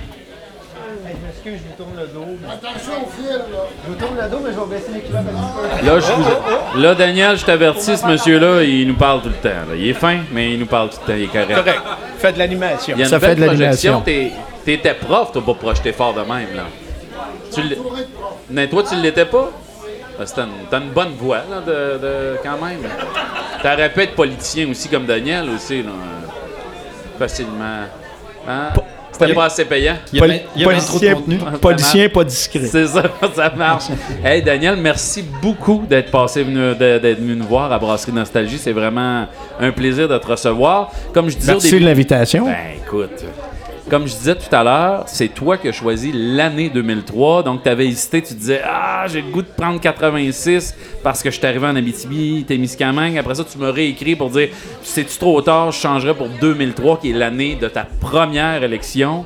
Euh, moi, je partirais du début. Daniel, parle-nous de euh, tout ton parcours. Comment tu t'es rendu à arriver. Ben, je sais que tu es géologue, ça doit pas nuire pour t'en venir en Abitibi, mais comment tu t'es retrouvé là? Ben, c'est en- entièrement ça. Est-ce que tu nous as choisi? C'est ça que je veux savoir. Oui, Ok, ben- c'est ça. Euh, Qu'est-ce qui est différent de beaucoup de jeunes? Maintenant, beaucoup de géologues préfèrent rester à Montréal puis faire qu'est-ce qu'on appelle du fly-in, fly-out. Ça n'existait pas, nous autres, à l'époque. Puis moi, euh, les études, après 20 ans d'études, j'ai dit, moi, je veux être dehors pour travailler. L'industrie minière, j'avais travaillé dedans dans des stages pendant que j'étudiais. Puis la place où ça se passait, c'était en Abitibi. Alors, c'était même pas euh, dans ma tête un- une, une décision. C'était de facto, je m'en venais ici sans aucun problème. Alors, euh, j'étais bien content, mais je connaissais rien de l'Abitibi. Comment ça va, les mines en 86 en général? C'est-tu c'est-tu un. Mais toi, tu viens pas d'une région minière nécessairement? Oui, Oui? oui, je viens de la région de Thetford Mines, qui Ah, était les ah, mines. Hey, tu vois que le gars a fait des bonnes recherches. Il vient d'Israël. OK. Ouais. J'ai, j'ai Eh même, oui. j'ai travaillé un c'était une été. petite ville à côté. Je veux- Oui, mais t- à peu près tous les gens, je te dirais une grande partie, de la région qui s'appelait Black Lake à l'époque. Oui. Puis Thetford Mines, c'était la plus grande région euh, pour les mines d'amiante. Donc, beaucoup, beaucoup de travailleurs dans la région tra- et travaillaient comme ici, euh, directement dans les mines ou toutes les entreprises de services. Donc, C'était beaucoup vraiment- en dépendaient. Ouais. euh, où temps. Hein? Non, non, mais c'était une petite ville dont j'ai oublié le nom, je l'ai même pas Hey, noté. hey, hey, France Baudouin vient de d'Israéli. Ah bon? France Baudouin? Ben, sa tante m'avait enseigné second- euh, au primaire. Comment, Donc, comment qu'on appelle les gens qui viennent de- d'Israéli? Nous autres, on dit tout le temps les Israélites. Quoi? C'est pas des Israéliens. C'est des Israéliens. Mais c'est parce que tout le temps, les gens, la première fois que tu vois d'Israéli, ils font tout le temps le lien avec Israël. Ben mais oui, il n'y en a pas. Fait que la joke, c'était d'Israélite. Je sais. Ben voilà, on s'instruit aujourd'hui. donc toi, t'es, t'es, tu sais que tu vas travailler dans les mines, mais est-ce que tu as un père qui travaille dans ce secteur-là? Est-ce que... Pas, pas du tout. Non? Pas du tout. Mon père était. Ben, en fait, il a commencé comme beurrier. Puis après ça, il était laitier. Donc, moi, j'ai. Puis la- l'anecdote, suis tout le temps, je suis le dernier de neuf enfants chez nous, donc neuf enfants connus. Je suis le fils du laitier, mais Ouais, c'est ça. on, on sait pas plus. Mais c'était drôle parce que dans ma famille, entre autres. euh, tous les gens, puis si on rappelle, c'est un peu tous les, les gens de la Beauce qui ont quitté à l'époque pour s'en venir ici. Un de mes oncles avait travaillé pour la laiterie d'Alaire à- au nord de la Sarre, avant que ça arrive dans les années. Ça fait que c'était vraiment drôle. Et mon père, le pire, le pire, c'est que quand, avant de se marier, il y avait des terres à parents. Euh, fait que là, quand il a connu ma mère après ça, il a vendu ses terres, puis ça, on était tous bien contents dans la famille qu'on ne soit pas né à parents. Ça aurait pu changer un peu ton parcours. Ça aurait peut-être changé le parcours, effectivement. Donc, jeune homme, tu es dans un secteur minier, tu rien à voir avec ça, mais tu observes, c'est-tu parce qu'il y a un orienteur qui t'a dit, écoute, il y a de la job là, ou toi, tu as vu les, les gens des mines gagner bien leur vie? Qu'est-ce qui t'a attiré pour dire, moi, je veux étudier? Pour devenir géologue? Le, je te dirais le goût d'être dehors d'une chose. Puis quand j'étais au cégep, il y avait tec- la technique de génie civil Oui. à Sherbrooke et il y avait un cours de géologie qui était là. Donc, j'ai fait le cours de géologie et j'ai adoré ça, les minéraux puis tout ça. Ça fait que j'ai dit, let's go. Cette spécialité-là. Ouais. Donc, là, tu pars de ta petite ville, tu t'en vas à Québec, la à l'Université Laval. Comment ça s'est passé? Ah, J'aime mieux. Une chance que mes copains qui Ouais. auraient pu être ici sont pas là. T'es-tu le genre de gars qui, qui- qui s'est magané un peu de, de Ah, et- les belles années, début, et- début écoute, 80? Ce qui est plaisant des gens de géologie, puis je fais un parallèle avec les gens de foresterie, on travaille d'équipe. Quand tu travailles dans le bois, tu es en milieu isolé parce qu'à l'époque, on passait Tu les étés dans le bois. Puis tu crées des camaraderies et tout ça. Donc, euh, on, on était toute une gang qui venait de l'extérieur de Québec, grande majorité. Alors, euh, nous autres, on, on restait là les fins de semaine. Puis, euh, donc, on sortait un peu plus. Puis, il y avait des bons bars à Québec, sur la rue Saint-Jean à l'époque. ouais. C'était vraiment. C'est là que j'avais connu Bob Wash à l'époque, quand Oui. il, ah, il faisait des shows de blues absolument incroyables. Donc, on sortait pas mal. Puis nous autres, on était euh, trois gars, qui, avec mes deux copains, euh, qui, qui venaient, qui, qui avaient un appartement, puis on était le point de chute. OK? Donc. euh, La part qui est sale, là, qu'on euh, appelle ça hein. c'est qu'il y en a eu des. Bon nom, ça, le point de chute. Ah, oui, oui. fait que, donc, on a, on a bien profité de nos années euh, de l'université. Il y avait les rallyes brasseries. Tout. J'ai été huit ans au, au final là-bas, ma maîtrise. Ça fait que ça a, été, ça a été des belles années. Et une fois formé, tu peux choisir à peu près où tu veux aller. Oui, ben, Ben, dans, dans les régions minières, tu aurais pu aller à l'international aussi, probablement. oui, mais c'était pas, j'étais pas là à cette époque-là. Plus tard, j'aurais aimé ça faire de l'international. Puis malheureusement, j'ai été bloqué par un de mes boss à un moment donné qui a voulu me garder. Mais euh, non, moi, ça, je m'en venais ici. J'avais des copains qui avaient travaillé en région. Puis comme je t'ai dit, je connaissais rien de la BTB. Mais le plus drôle, le plus drôle, quand euh, je m'en venais travailler pour la compagnie Inco, qui, à l'époque, partait le, le projet Casa Berardi au nord de la Sarre en 86. Fait que j'ai fait le book euh, 30 presque 40 ans plus tard, je suis allé travailler là. Mais, écoute, là, je disais à ma mère, OK, puis mes sœurs, la grosse famille, que là, je m'en allais travailler pour une compagnie à Sudbury, puis tout ça, c'est que là, ils m'avaient fait un gros souper de, de départ pour que deux semaines après, je leur disais, ben non, fin de compte, là, je suis au nord de la... je suis à. Fait que, puis à l'automne, ça c'est au mois de juin que je me suis envenu en région. Puis j'ai pris mon appartement ici à Rouen à l'automne. au départ? Sur euh, la rue Lavoie, pas loin dans la montée du Sourire, dans ces coins-là. Dans ce quartier-là qui était Ouais. flambant neuf à l'époque. Ouais. Dans le petit sous-sol. La Non. montée du sourire dans les années début 80. Non, mais c'était nœud à l'époque. Ah, je Ouais. pensais que tu m'astinais que c'était pas nœud. OK, OK, OK. les chicanes oui. de couple. Ouais, c'était loin du centre-ville, mais en même temps, il était géologue. Il pouvait se payer un char. Hey, une, Euh, Re- une Renault 5, mon ami. C'est ça, t'étais- Ouais.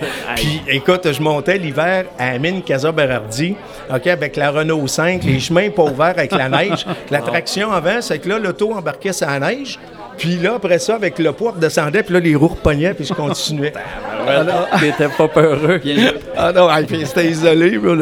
Écoute, toutes des anecdotes. Donc, tu t'en vas, tu es heureux, tu travailles. Est-ce que tu travailles longtemps pour cette mine-là? Non, en fin de compte, j'ai passé. euh, J'étais un gars qui était, euh, je te dirais, qui cherchait les défis. Puis j'avais passé, je suis arrivé là-bas. Puis quand est arrivé l'été, à un moment donné, j'ai eu une opportunité ici euh, de revenir euh, travailler plus autour de Rouen. Ben, t'évitais la rod en. Non, en mais c'est parce qu'à un moment donné, j'aurais fait un travail un peu inutile. Puis là, j'ai dit, je vais aller apprendre d'autres choses. Puis je disais à mes boss, je vais revenir après ça à l'automne. Mais je suis jamais revenu. J'ai Ben, fait. t'es euh, revenu, mais 40 ans plus tard. Ouais, là. à peu, à peu C'est ça, près. ouais. Mais les bonnes années 86, quand je suis arrivé ici, j'avais quelques amis qui étaient déjà ici, que j'avais connus à Chibougamau. Que j'arrive le vendredi, la première fois, je mets les pieds à Rouen, puis naturellement, quand tu arrives à Avenue du Lac, euh, Terminus, puis tout ça, tu prends le, le- le sens unique à l'envers, parce que tu sais pas de quel Je côté. l'ai fait moi aussi ma première année, Fait- euh, deux fois. Ça fait que là, je, je rencontre mes, mes amis, puis là, ils me disaient, OK, on, on s'en rejoint au cabaret la dernière chance avec moi. Quand je suis arrivé Le ici à Rouen... a 4 ans, 5 ans à ce moment-là à peu près? Ah non, un peu plus. Puis ça, là, c'est là que j'ai eu le plaisir de connaître Michel Desfossés. Puis, puis Lucie qui est là dans ces années-là. C'est qu'on se connaît depuis longtemps. Puis euh, non, c'est probablement le cabaret. Il y avait déjà, euh, moi, 86, 4 ans. C'est pas 82, 82, le, le ouais. cabaret, ouais, ok. 82.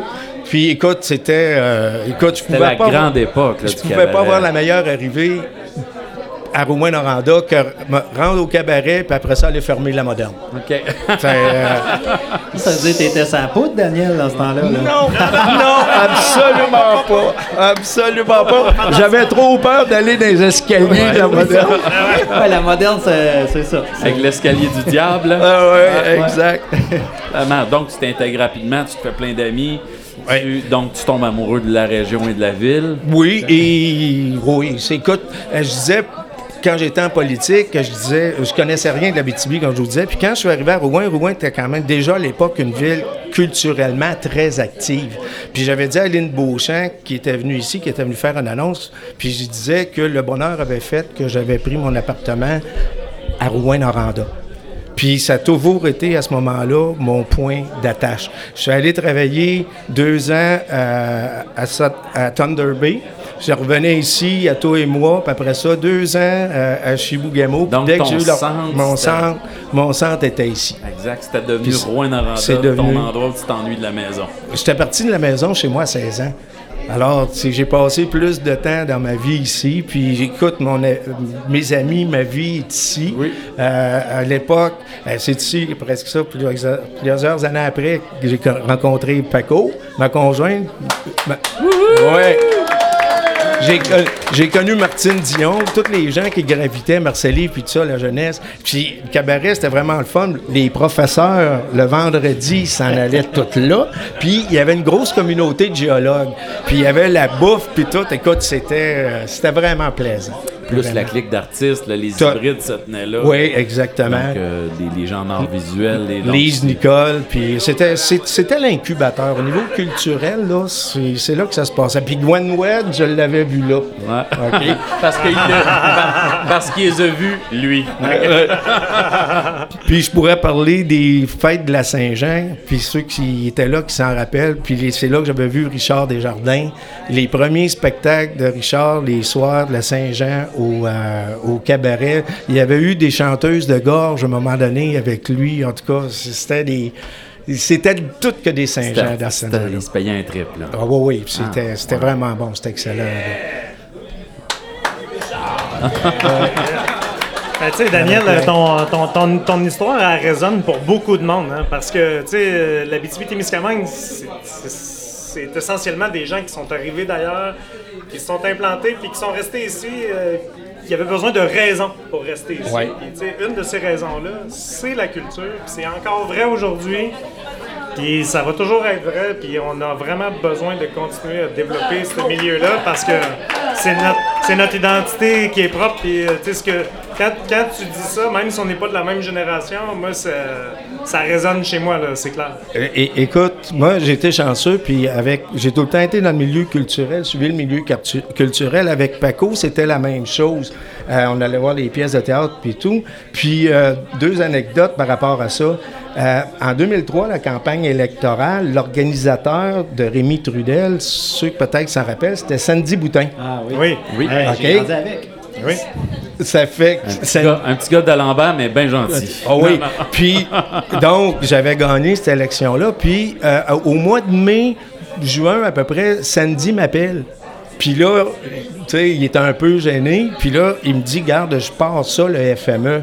Il dit, j'ai besoin de toi. Ben, j'ai dit, let's go, viens à mon bureau, là. C'est toi le- le- qui a eu la demande pour la création du FME? C'est Sandy était venu me voir pour un, un coup de main financier. OK, wow. OK, puis j'ai dit, garde Sandy, puis on est de, super copains après ça. Puis j'ai dit, garde, la campagne électorale, c'est une affaire, c'est un projet pour la ville, let's go. Mais je, sais- je peux avoir pas des rumeurs, mais j'ai comme l'impression que dans ces 3-4 années-là où tu as été député, il y a comme 4, 5, 6 festivals qui ont popé à ce moment-là. Le documentaire Oui. est apparu, il y a le festival de la- des guitares, il y a de. Je sais pas Les, si guitares, les guitares, oui, dans le deuxième mandat. 99 Dans, plus. dans hein, le deuxième mandat.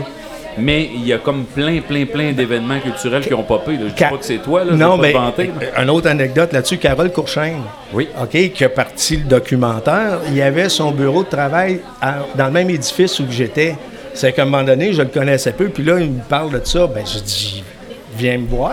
C'est que là, j'avais donné, euh, j'ai réussi avec mes ministres à avoir une subvention pour lui donner un coup de main puis partir le C'était documentaire. beau ce festival-là. Moi, je, je, je le trouvais. Avec l'écran sur le bord du lac, les films Ah oui, oui, les en gens avec leur couverture, leurs chaises de parterre. Là, de... Moi, je suis tombé amoureux de la ville à ce festival-là. Puis un- une dernière anecdote, moi, on a des budgets. Puis Lynn Beauchamp, qui était ministre à l'époque, elle disait tout le temps, on faisait des demandes pour aider les organismes. Elle disait, j'ai deux piles sur mon bureau. Elle dit, j'ai la pile des autres comtés, puis elle dit, j'ai la pile à Daniel.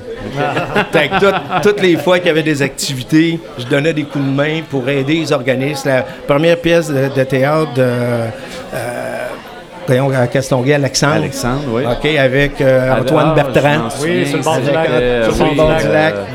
C'est là que j'avais connu Comment ça s'appelait, les deux chauffeurs de taxi, là? euh, Ouais. Taxi, puis genre... euh, Fait que non, puis... mais En attendant pas- Godot. Oui, c'est ça. Puis, puis, ben euh, ça, puis, euh, en tout cas, c'est ça. Puis Rouyn, c'est un lieu culturel, puis il faut le garder, puis le développer, puis euh, c'est la fierté de la région. puis, Mais si on euh, va en politique, là, ben oui, on peut. Oui, merci, vous avez raison là-dessus, oui. Hein, je me suis payé un animateur de foule.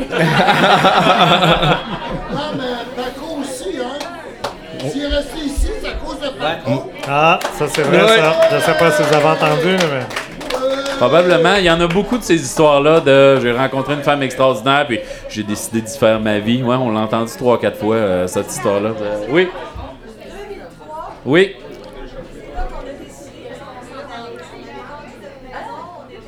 Ah, ouais. Paco, je peux te souvenir me le compter pour de vrai après que lui ait fini? Tout de non, ah non, ah Moi, non. je- je vais Ben, laisser ou ma place. ou viens, t'en- viens, Oui, viens on nous place. Parce que là, les gens t'entendent Ouais, pas. viens, viens, viens. Viens, viens, viens, viens. Alors, on reçoit Paco, la conjointe de Daniel, qui absolument, on les fait venir à la fin, mais là, euh, pour nous, Daniel, il est un peu plate. Là, on a un peu de contenu, là. C'est 30 secondes. En 2002, fin 2002, on vend notre maison, on quitte la région, on s'en va. Il n'y a plus un géologue à Rouen. Tous les géologues sont tout partis. Il n'y a plus rien. L'économie, euh, elle s'en va comme ça. Alors, on vend notre maison. On a dit, c'est un job à l'extérieur. Tout est fait, les bagages, on n'a plus rien à faire. Et c'est là, là, il va continuer l'histoire. Mais en 2003, quand il a été élu, on a racheté et on est resté. That's it. Avez-vous racheté votre maison? Oui, on a racheté. Oui, ok, c'est bon. Merci, Paco. Ah, mais c'est intéressant que tu le racontes parce que c'est pas, tu sais, dans le changement des générations, là, c'est pas tout le monde qui est conscient. Moi, je m'en rends compte avec mes étudiants au cégep, j'enseigne en technique minérale, en foresterie, dans plein de programmes. Puis euh, ces étudiants-là, ils vont faire l'épicerie un soir, puis ils reviennent, ils ont quatre offres d'emploi. Tu sais, ils sont pas conscients qu'il y a eu des cycles. Puis, tu sais, effectivement, fin, euh, début, fin des années 90, début des années 2000, là, les mines, ça, ils s'engageaient pas. là. On n'était pas en engagement. Donc, euh, c'est- quand même un exploit jusqu'à un certain point qu'on a réussi à vous garder, puis on est fiers de ça. Ju- Juste euh, à titre d'anecdote, puis je refaisais le tour, à ces années-là, puis c'est ça qui m'a un peu emmené en politique. De 96 à 2001, il y avait 3000 personnes qui étaient parties de Rouen-Noranda. Euh, le taux d'inoccupation des logements, il était hyper élevé. Les locataires, ils donnaient des mois gratuits pour pouvoir avoir des locataires pour qui avoir des locataires. et donne deux mois gratuits. C'est ça. Ça n'existe tellement plus à ce temps. Puis où qu'on est rendu 20 ans plus tard, puis ça, je trouvais, j'ai dit, tu sais, puis à l'époque, c'était la panique, club défi emploi, puis tout ça. Puis après ça, ça a recommencé à repartir. Le monde croyait peu aux mines, puis 20 ans plus tard, c'est déjà, de l'histoire. Bravo d'être resté. Mais toi, tu t'es dit, faut que je fasse quelque chose? Ou tu t'es dit, Hey, j'ai pas de job, je vais me présenter en politique? Ah, non, non, vrai. Non, mais c'est- c'est légitime, de poser, c'est légitime de poser la question. Ça, ça a été quoi qui a allumé le- le- le- le- le- l'espèce de. Parce que c'est tout un engagement, hein, c'est pas un Et- petit engagement. Et- Et tu- et- écoute, ben ça, à un moment donné, je me rappelais ça. Quand j'avais 16 ans, OK, à Disraeli, des années avant, j'allais au conseil municipal. OK. OK, il faut croire que j'avais rien à faire de mes lundis soirs. Mais Il y avait, Il n'y avait, pas de, de- il y avait pas de job dans ce temps-là. On allait au conseil municipal. Un poste de TV, là, c'est ça. Fait que j'avais tout le temps, puis chez moi, et mes oncles, un de mes oncles qui a été président de l'UPA à l'époque, du côté de ma mère. Fait que les deux familles étaient très, très politisées. Fait que j'ai baigné là-dedans un peu, puis je trouvais ça intéressant, puis j'avais le souvenir, là, des, des- des- de grands moments de politique. Fait que j'ai toujours été intéressé à cet égard-là. Mais jamais j'ai pensé de ma sainte vie que j'allais faire de la politique de mon côté. Puis quand quand, après ça, il est arrivé les années 90, je suis allé à l'Association des prospecteurs du Québec à ce moment-là. J'ai été directeur et c'est là que j'ai commencé à naviguer autour des machines gouvernementales, les ministères, les ministres, puis toute la kit. Il y a quelqu'un qui a dit, il parle bien, lui. Puis, Ça? par la... Non, absolument moi je pensais que quelqu'un Ah, t'avait vu d'un congrès. ou, Oups, il y a une pièce à faire avec Écoute, ça. ça, c'est donc- encore. Attends que j'arrive là. bon. Tu, tu vas rire. Tu fais que là, j'ai, à un moment donné, puis j'ai été consultant, puis j'ai pu être le premier plan stratégique de développement de la ville de Rouen comme consultant. Puis là, la campagne électorale s'en venait. Puis là, je me suis dit, c'est beau faire des plans, mais ça prend quelqu'un qui le défend. Fait que c'est là que j'ai décidé de. Ça me trottait dans la tête, puis tout ça. Puis j'ai dit, crème, à un moment donné, au lieu de chialer, je vais y aller. Mais j'en ai parlé à personne. À un moment donné, euh, parce que là, les candidats étaient annoncés. OK? Pierre Brien comme vedette de l'ADQ, Rémi Trudel, ministre sortant. Puis, j'en parlais pas. Je n'ai parlé à Pierre Corbeil, que je connaissais. quand même, là. Ah oui. Puis, je n'ai parlé à personne parce que tout le monde m'aurait traité de niaiseux d'aller contre eux autres. Ça fait qu'il m'aurait découragé. Ça, je n'ai parlé à personne. Puis à un moment donné, je n'ai glissé un, un mot à Paco. euh, comme ça. Là. Puis là, j'ai dit, ben, ça me tente, puis tout ça. Puis un soir, en fin de compte, Jean Charest venait ici. Puis j'en avais parlé à Pierre Corbeil, Pierre Corbeil m'appelle. Puis là, on était dans le salon, je réponds au téléphone. Puis là, Paco était là. Puis là, il savait que je rencontrais. Il, était ici le lendemain. Puis là, il m'a dit, OK, tu as décidé d'y aller? J'ai dit oui. Puis j'ai dit, si je ne vais pas, je vais le regretter toute ma vie. C'est que c'est le même que ça s'est fait. Oui, puis après ça, ben, advienne que pourra. Hein? Ouais, Ah, c'est ça. advienne On que pourra. s'engage, Puis après, on voit. Bravo, Daniel. Si Jean Charest t'appelle demain, tu vas-tu euh, pour le Parti Oh. conservateur du Canada? Oh! Ah, va être trop vieux. Mais, dans, sé- sérieusement, un autre coming out, OK? L'année 2003 était très importante. Pour moi, c'est la première fois de ma vie que je votais libéral. OK. oh, attends, attends un peu. là. vrai, ça? Qu'est-ce qui s'est vraiment passé en 2003 pour qu'on change d'allégeance? 80 au référendum? Ça, ça, là, ici, j'ai une petite photo sur mon Facebook. Quand on était étudiant, j'avais travaillé pour le référendum dans le comté de Louis Hébert à, à- à Laval. J'étais à l'université. Puis la gang d'étudiants qu'on était, la course en génie, à ce moment-là, on avait fait un immense oui sur le complexe G avec les lumières. Oh! OK? On avait fait le national avec ça. Bernard de Rome, je me rappellerai tout le temps, la scène, c'est que À l'époque, j'ai voté oui pour les deux Quand tu t'es référendums. présenté libéral, t'as-tu quelques chums qui appelé dire Daniel, Daniel. qu'est-ce qui se passe? Jean- Jean-Marc Belzile, OK, son père était justement un de mes colocs à l'université. C'est que lui, il avait ces photos-là. Puis j'allais voir les j'allais voir les groupes en sciences politiques. Puis mal- malheureusement, la fois de la fois de que je devais y aller, Jean-Marc, Jean-Marc avait emmené la photo, puis tout ça. On avait rigolé. Mais j'ai pas honte de ça. Non, non. Sinon, les. euh, et puis, qu'est-ce, la raison pourquoi, euh, indirectement, Jean Charest, comme je vous disais, j'étais à l'APQ, puis j'allais régulièrement à Québec, puis je l'avais croisé à l'aéroport en attendant le vol pour Québec. Puis là, à un moment donné, il était seul, puis j'avais un peu de fond. Dès qu'il y avait quelqu'un, je me dis, qui pouvait servir nos intérêts en région, j'allais, j'allais rencontrer. Bonjour, je me présente. Puis ce gars-là connaissait les dossiers. Carrément, j'ai été vraiment Ah Non, c'est épaté. un redoutable politicien, c'est Puis j'ai impressionnant. dit wow. Puis là, j'avais parlé quelques minutes après lui. Puis après ça, il dit regarde, il dit Monique Jérôme Forget va t'appeler pour faire le point là-dessus. J'ai dit oui, elle va m'appeler. Le lendemain, j'avais un appel de Monique Jérôme Forget. J'ai dit OK. J'ai dit ce gars-là, il, il fait qu'est-ce qu'il dit. Puis après ça, les libéraux, il y avait un bon programme pour les régions. Et c'est là que ça m'a amené vers ça. Et, et le fait que j'avais travaillé deux ans en Ontario, OK, Bay puis au Manitoba, disons que la, la... à je me suis dit, regarde, je pense qu'on va rester dans le Canada, là. Quelque part, je croyais plus qu'un référendum allait passer. Alors, je dis, pourquoi pas aller travailler pour faire avancer les affaires? Puis je croyais que qu'avec le parti à ce moment-là, puis j'ai été chanceux, il faut, faut le dire, je suis rentré au pouvoir. Exact. Fait que quand tu rentres au pouvoir, tu as accès au ministre, tu as accès, puis ça a permis de faire beaucoup de choses dans les, dans les huit années que si j'avais été dans l'opposition. C'est- Puis j'ai amené beaucoup de choses à Rouen. Euh, Quand on a reçu M. Gendon, c'est ce qu'il disait. Il disait Je trouvais ça long quand on était dans l'opposition, puis j'avais hâte de retourner au pouvoir parce que tous tes dossiers vont beaucoup plus vite. Ouais. C'est ce qu'il nous racontait, d'être plus près du pouvoir. puis Quoique lui était fatiguant, là, il disait qu'il réussissait à l'avoir pareil, là, mais euh, toi, le fait, tout, tout le long que tu étais là, tu étais au pouvoir, donc tu avais un accès privilégié à.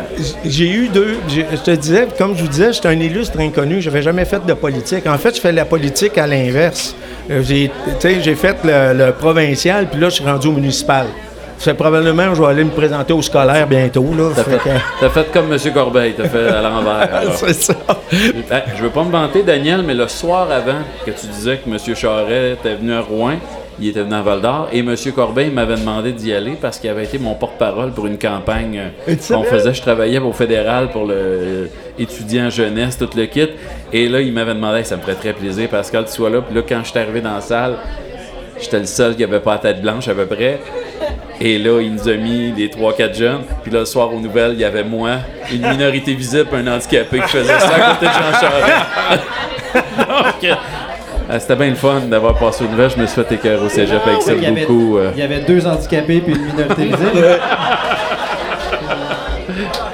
Donc, Daniel, conte-nous ça, là, la campagne, l'action, là, tu sais, je sais pas, tu as l'air quelqu'un de doux, fin. C'est quand même quelque chose de violent. Puis c'est des, c'est des gars que tu connais, les autres candidats, quand même. de comment ça se passe à ce moment-là, en 2003? Est-ce qu'il y a un. Je pense pas qu'il y a eu une campagne euh, salaud ou quelque chose, mais quand même, il me semble que c'était peurant se présenter en politique, dire ils vont, ils vont te fouiller ta vie pour te trouver une bébite quelque part. Non, ça, ou, euh, ça, ça. euh, je- moi, je trouve ça effrayant. Là. Ils- ils font une enquête là-dessus, puis j'avais pas de squelette dans le, dans le placard, OK, proprement dit. Puis quand tu fais une campagne, en fait, je vais vous dire, la, chose qui me faisait le plus peur au début de la campagne, c'était mes pancartes électorales. OK, parce qu'il avait pris la photo, je l'avais jamais vue. OK, puis les pancartes arrivaient. Puis là, je me suis dit, baptême. T'es trouvé laide ou quoi? Si, Ou ben non, mais Ah, je savais avais pas pas, vu? je savais Ah. pas vu. Fait que là, je dis, si je l'ai fou, je dis, je vais me voir la face pendant 33 jours. OK, c'est poteaux. Puis là, je disais Paco, puis les filles vont dire, c'est qui cet argument-là? C'est que ça a été, là, il y avait vraiment la chienne. Puis là, quand j'ai vu les pancartes, ça m'a rassuré. J'ai dit, OK, j'ai dit, je suis pas il y, a des, il y a des années qui sont laides. Ah. effectivement. C'est quoi le slogan 2003 pour votre euh, campagne? Je m'en souviens, moi, j'étais en Suède, je chiais en Suède. Hey, tu t'en rappelles? c'est parce que t'étais pas prêt en Suède. Ah, décembre près, Décembre décembre ben oui, c'est cette année-là. Ben, je m'en rappelle, mais là. C'est pas l'année. Je m'en rappelle. C'est pas la même année que les deux mains sur le volant. Ça, c'est plus Ça, tard. c'est la deuxième. Non, ça, c'était dans le courant du mandat, ça. C'était tout. euh, il c'était était tout même temps. minoritaire et il voulait avoir les deux mains sur le mandat pour avoir le gouvernement Ça, majoritaire. c'est 2008. Les deux mains sur le volant? Non, Non. c'était, me semble, dans le Non, premier. Ouais, OK. Ouais, ouais. 2005-2006. C'était même dans, c'était dans le début de la campagne, on s'est prêt pour avoir les deux mains sur le volant. là.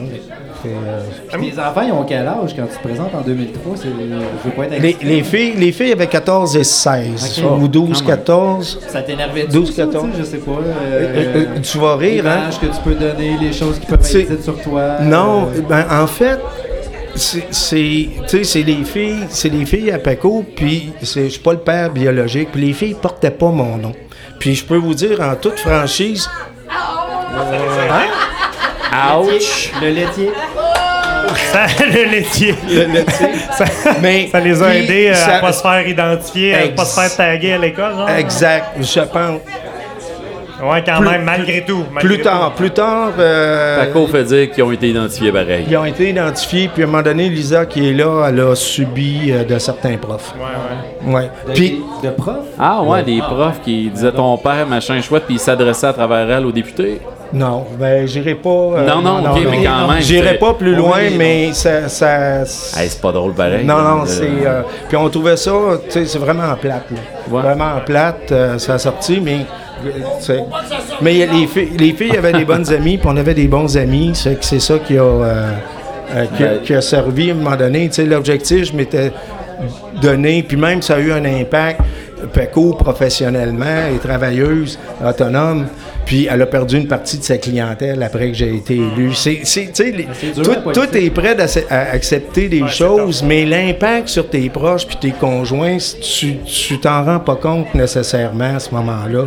Puis après, euh, c'est que c'est, il y a eu des années pour surtout pour elle les filles, ça a été difficile. Paco, ça a remonté un peu son entreprise après ça, mais elle a eu un deux ans de, de Quand de ils, ont vu que tu, vache-maigre. quand ils ont vu que tu faisais une bonne job, ils nous ont dit OK, c'est correct. Euh, Ça va bien. Non, il y a des, des clients qui sont jamais revenus, mais il y en a eu d'autres. C'est correct, ça. Euh, il y avait, est-ce qu'il y avait du médias sociaux dans ce temps-là? C'était des Non. espèces de messages-là, mais est-ce que tu avais. Là, c'est moi là, qui, qui- qui est vraiment euh, trop sensible, là, qui essaye de s'imaginer. Est-ce que tu avais des. Je sais pas, du monde qui appelait pour te, te, crier des bêtises ou Pas, des. pas du tout. Non? Pas du tout. Écoute, et, et puis, je pense que ce qui a été un peu dans.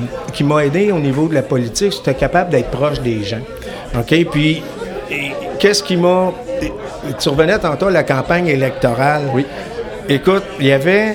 Pendant la campagne électorale, il y avait la crise de la néonatologie ici à l'hôpital. Le monde était dans la rue, puis tout ça, puis on se faisait interpeller. C'était un enjeu de la campagne. Et il y avait la grève à Fondréon. OK? Puis il y a un, gars qui m'a amené, puis on est allé faire les lignes de piquetage.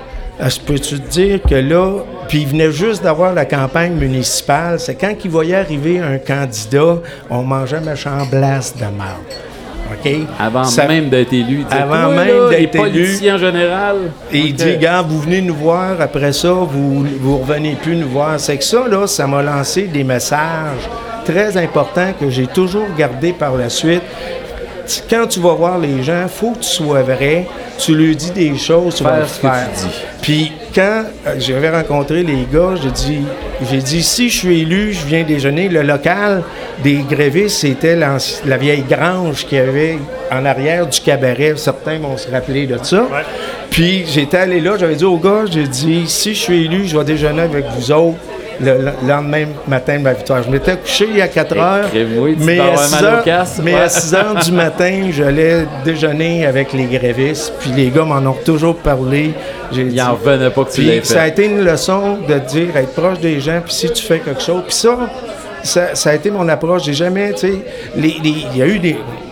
À part les députés libéraux, vous ne voyez pas de manifestation devant les bureaux de députés. Hein? Je je sais pas pourquoi.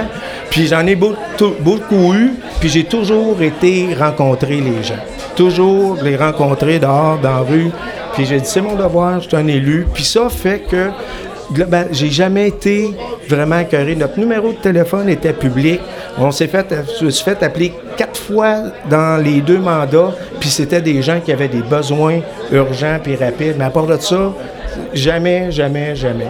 Il est arrivé dans la période des carrés rouges qu'à un moment donné, il y avait un groupe là, qui s'organisait sur Facebook, venir manifester, mais à un moment donné, il y en a un, il a dit non, non, on va pas jusque-là, puis ça a été tout. Sauf que ça a quand même été difficile. Moi, j'allais euh, à Québec, euh, puis mes gens du bureau, ils ont été harcelés. Mais Paco dormait avec le numéro de la SQ sur sa table de chevet.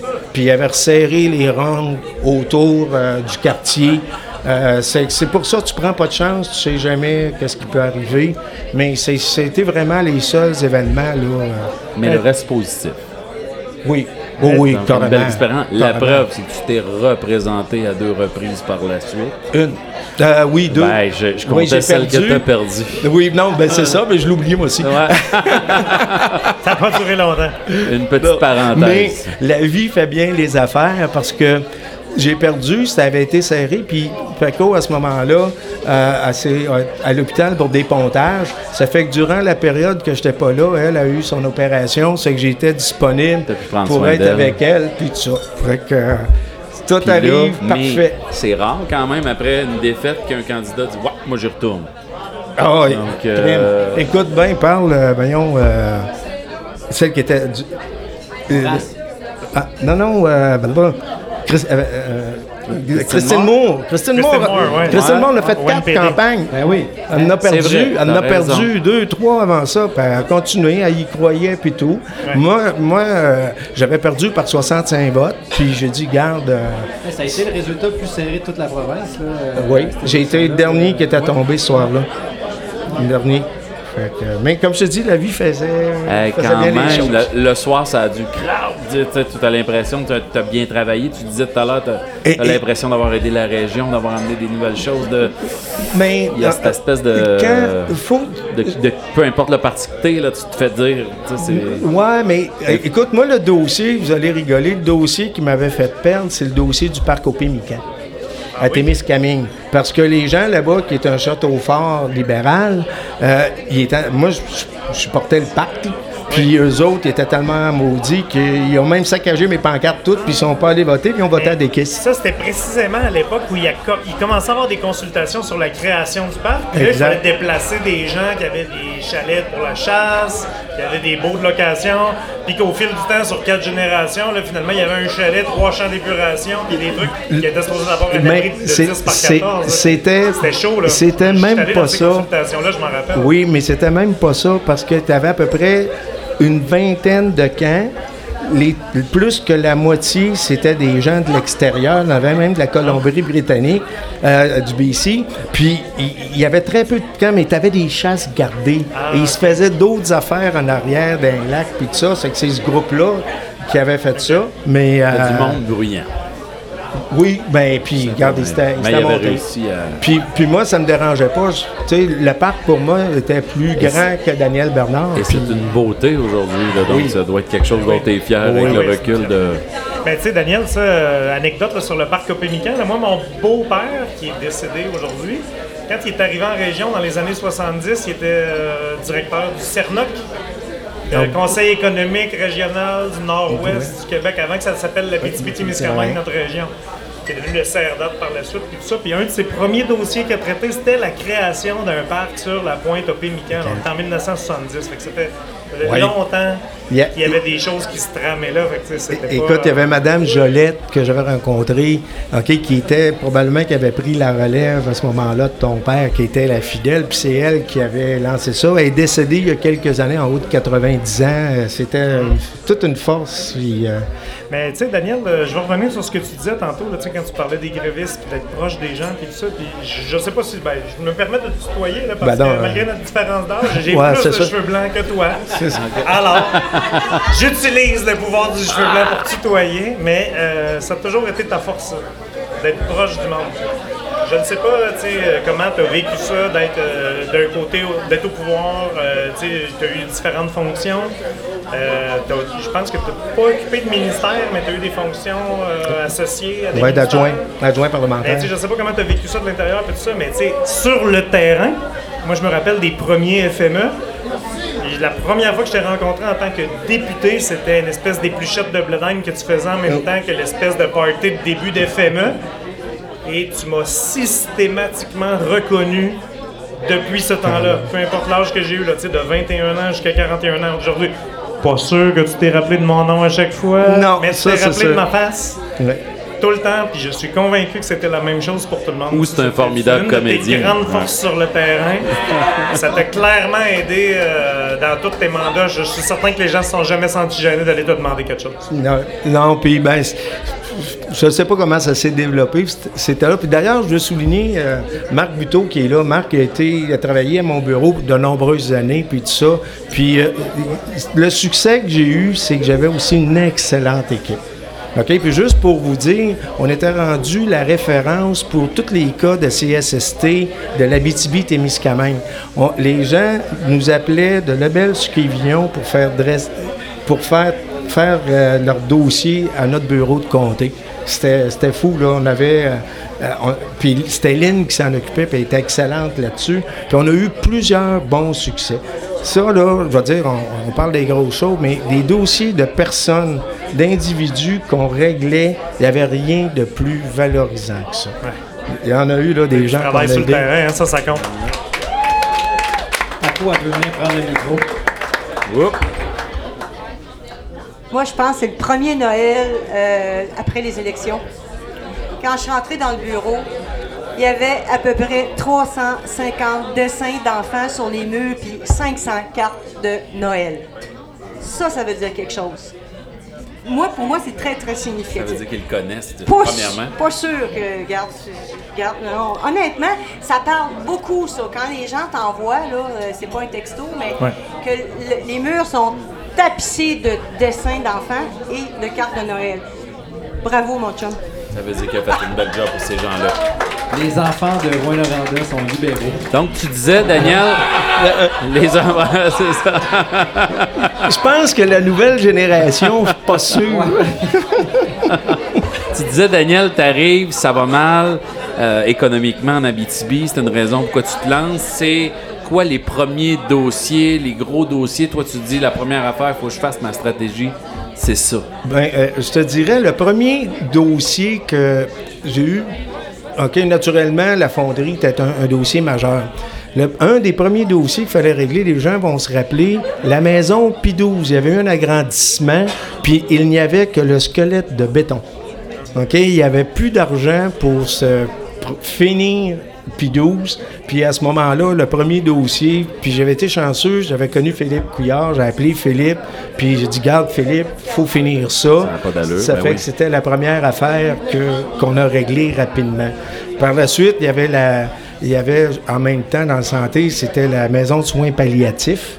OK, que là aussi, il y avait des sommes qui avaient été promises, puis tout ça. Donc, c'est vraiment ces dossiers-là en premier euh, qu'on a, que j'ai réglés, là, puis qu'on a travaillé rapidement. C'est dur, t'arrives, t'apprends sur le tête déjà quand même euh, capable, comme géologue, de, Qu'est-ce qui m'a aidé? d'apprendre la machine. Qu'est-ce qui m'a aidé? Étant donné que j'étais ingénieur, je savais évaluer des dossiers, les forces et les faiblesses. Mais malgré tout ça, j'étais l'illustre inconnu. C'est qu'il a fallu, un, que je crée ma crédibilité ici à Rouen-Noranda, personne ne me connaissait. Et en même temps, auprès de mes ministres puis du premier ministre, personne ne me connaissait. Puis quand tu arrives de l'extérieur, les gens de Montréal puis Québec, c'est des clics. là.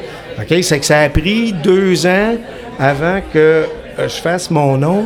Puis il y a une personne au bureau du premier ministre qui, à un moment donné, les, je le connaissais pas, les gens ils ont dit faut peut-être parler à ce gars-là, Claude Lemieux. Puis là, Claude, on est devenus bons copains, mais il m'a montré comment travailler. J'étais pas un harceleur, moi. Aller voir les ministres puis tout ça.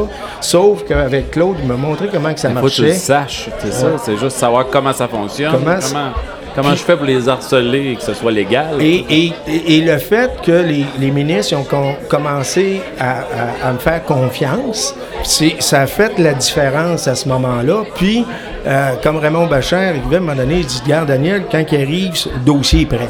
Puis, je travaillais beaucoup avec les directions régionales. OK? C'était la, la- la première chose que j'avais faite dans la première semaine, j'avais été élu. J'étais allé voir tous les directeurs des différents ministères ici, puis je leur ai dit Vous êtes mes experts. Ouais. Euh, Je vais travailler avec vous autres. Ça fait qu'avec eux autres, on avait des belles complicités. Eux autres, ils montaient les dossiers dans ma chaîne administrative. OK? Puis moi, je l'avançais politique. Puis là, quand je parlais à Yves Couture, transport, comme pour la voie de contournement, puis tout ça, Yves, il disait OK, il est prêt, vas-y. Puis là, je faisais le punch euh, politique. C'est que c'est c'est cette complicité-là. Autant pour le petit théâtre, tous les dossiers, je les ai travaillés avec les, les directions régionales ici. Puis ça a été la clé, euh, la clé du succès. C'était les experts. C'était les experts. Euh, tu donnerais quoi comme conseil au Daniel Bernard de 2003? Maintenant, 2022? Ah, ben, euh, je te- euh, la première chose que euh, je dirais, puis je m'étais dit à l'époque, OK, puis je me dis encore tout le temps, tous les matins, quand je me lève, il faut que je sois capable de me regarder dans le miroir pour me raser. C'est la première affaire. Ça, c'est être vrai avec soi-même, puis dans tous les dossiers, personnellement, les relations et autres, de dire, je suis capable de me regarder. Puis, l'au- l'autre chose, c'est que je m'étais dit, moi, je m'étais mis un objectif en politique, c'est je voulais avoir les mêmes amis après la politique que j'avais avant. Ça, c'était important. Puis j'ai dit aux gens, puis que je dis encore, puis je disais à mes proches, j'ai dit, si vous voyez que mes pieds décollent du sol, je vous demande de me remettre à terre. C'est ça. Rappelez-moi. Rappelez-moi, puis ça, ça a tout le temps été mes trois principes dans n'importe quoi. Puis, comme tu disais tantôt, Daniel, tu avais l'air plus de te présenter pour la fonction que pour le parti nécessairement. Tu n'avais pas l'air d'un, d'un rouge pur, là. Non, puis... Moi, j'ai grandi dans une maison rouge pur, là, tu sais, donc c'est pas... euh, Non, mais même plusieurs disaient que la raison pourquoi je n'avais pas été ministre, c'est que je n'étais pas assez euh, ligne de parti. Que- D'ailleurs, euh, Ben, en, le- deux- en 2003, il y avait eu la, la première tentative de réforme des prêts-bourses, puis j'avais sorti contre euh, mon ministre Pierre Reid à l'époque. euh, les étudiants s'en rappellent.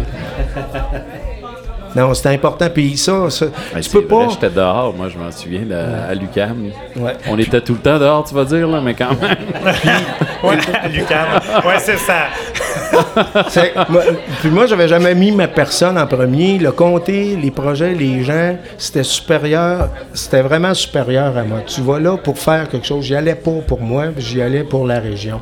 Et- et ça, euh, ça, change ton approche à ce moment-là. J'étais pas un carriériste. Puis, écoute, j'en ai vu des gens là, là-dedans que ça, tu sais, se fait des clans, ça se connecte ensemble pour essayer d'aller tirer le plus possible. Moi, j'ai jamais fait ça, mais au final, j'ai fait mieux que, que, que bien du monde. Puis garder tes proches, prendre soin de tes proches. Et, écoute, j'avais des collègues dans le premier mandat, les gens allaient dans un club de l'âge d'or le dimanche soir. OK? Puis. Aller chercher des votes. oui, puis tout ça. Puis moi, le, le dimanche, je gardais ça pour être avec les filles, puis avec Paco, puis avec la famille. Puis j'ai dit, si je perds mon élection parce que je suis pas allé faire des clubs de l'âge d'or le dimanche, c'est que j'ai manqué bien d'autres affaires. Puis, euh, tu sais, d'aller voir les gens pour juste aller voir les gens, et les gens le sentent.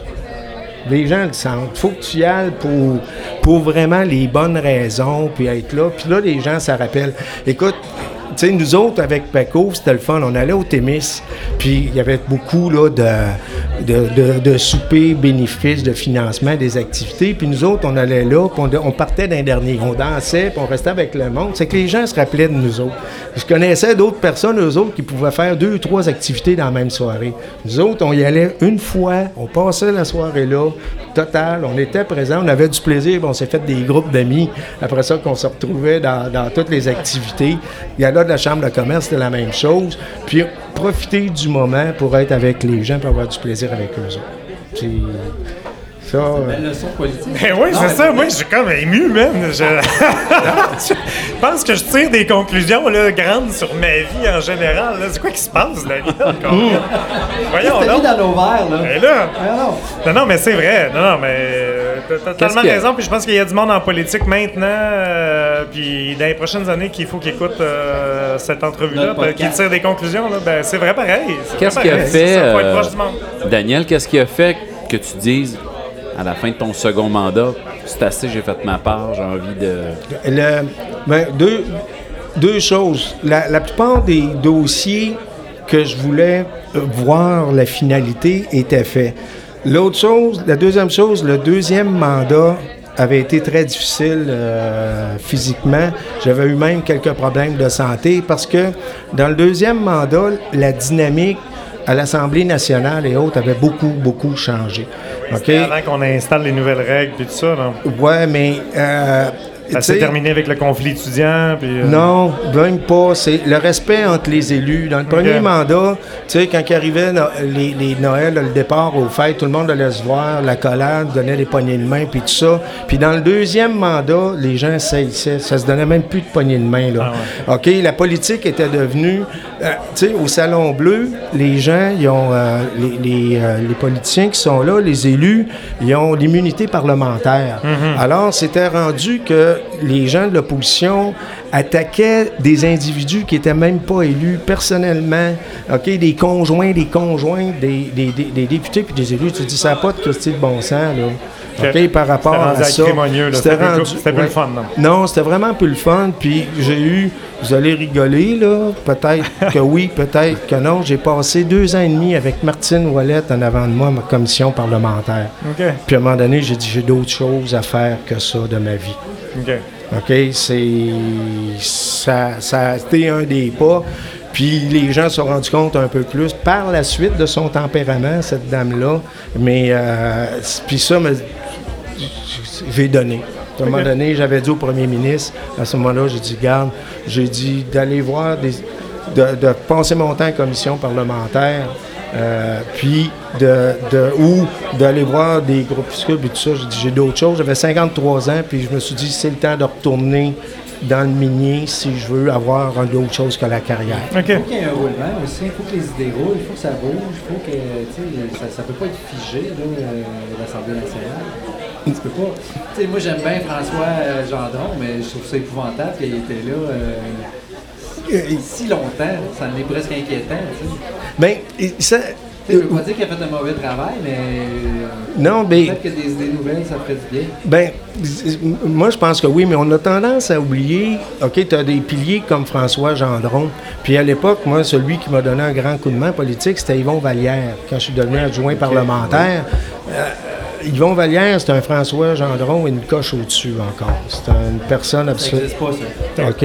Ah, c'est parce que t'as pas connu. T'as pas connu Yvon. Puis, euh, puis, mais tout ça pour dire que tu as besoin de ces gens-là, parce que euh, ces gens-là, ils ont une mémoire, OK? Oui, ça, je suis d'accord. Du Parlement. Mais en même temps, on a tendance à l'oublier. De manière générale, les députés font un ou deux mandats, la grande majorité. OK? Parce que surtout, euh, quand, quand tu as un, un gouvernement minoritaire, il y en a qui vont être là même pas deux ans.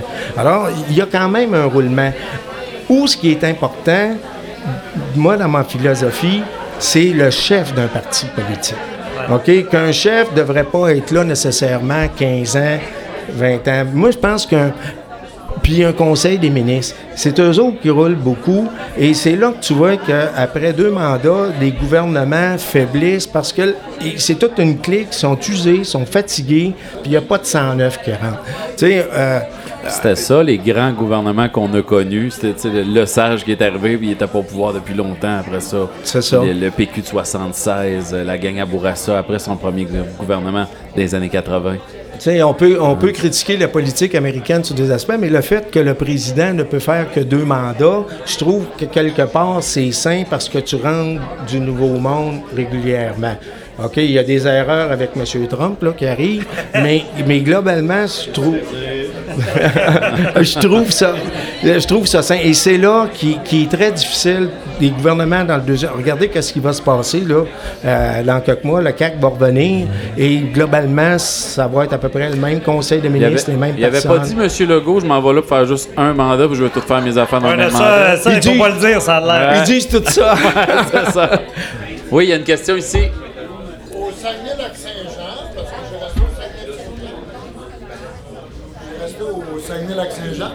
25 ans minimum.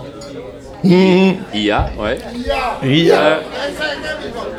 C'était juste ça que tu voulais dire. C'était juste ça. Tu Mandat. as pris le micro pour dire ça. Ben, on l'applaudit, Hey, s'il vous plaît. là, là, je t'occuperai pas. Je m'attendais, Ah, c'est je m'att- m'attendais à une opinion politique. Excuse-moi. c'est ça. On a- on attendait Ben une non, opinion, on a eu un chiffre. Il a, On a eu un chiffre. il a ressuscité IA, tabarnak. OK, donc c'est bon. Fait que, Daniel, t'es retourné après ça en géologie. Comment que ça s'est passé, le retour à la vraie vie? Euh, T'as peur d'être rouillé. OK, parce que ça fait huit ans que tu te sois, remarque que Ça j'avais. a-tu changé tant que ça au niveau technologique, euh, informatique? Les, En, en euh, fait, euh, oui, puis c'est, je vais te dire, c'est ça qui est un peu dommage ces temps-ci parce que la nouvelle génération de géologues, OK, avec la puissance des ordinateurs et autres, ne travaille qu'avec les ordinateurs et ils regardent plus l'outil de base, le, le matériel de base le plus important, c'est la roche que tu regardes physiquement et autres, elle a des données, des caractéristiques. Maintenant, les gens, ils veulent pas aller sur le terrain, ils regardent puis ils font rien des, des- des ordinateurs. Alors, ils, ils perdent, ils perdent qu'est-ce qui est l'essentiel de pouvoir trouver des mines. Carrément. Et on est rendu là. Euh, L'informatique, je te dirais, dans, puis probablement, c'est pas le seul euh, département puis le seul secteur d'activité qui, est- qui est comme ça. C'est que maintenant, ça prend trop de place. Les logiciels sont, sont, euh, sont euh, puissants.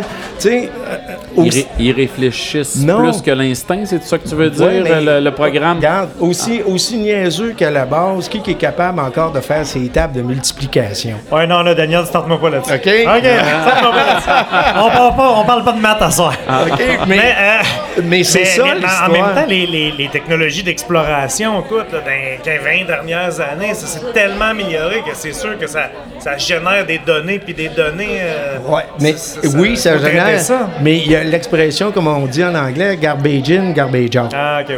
OK? Ça fait que si ta donnée que tu rentres dans ton système, ton ordinateur, est pas valide, tu ne trouveras pas quelque chose. Et c'est là, c'est là qui est l'important de savoir avoir une bonne donnée. Peut-être faire les fiable. deux, Daniel. Je pense que c'est ça que tu dis. Oui, l'informatique, tout ce qui est moderne, mais quand même avoir une bonne partie sur le terrain, toucher à la roche, se salir les mains. Et, et une rigueur aussi intellectuelle par rapport à ça, pas tourner. Puis c'est- c'est un peu, je te dirais, dans, dans beaucoup de secteurs d'activité, c'est là qu'on est rendu maintenant.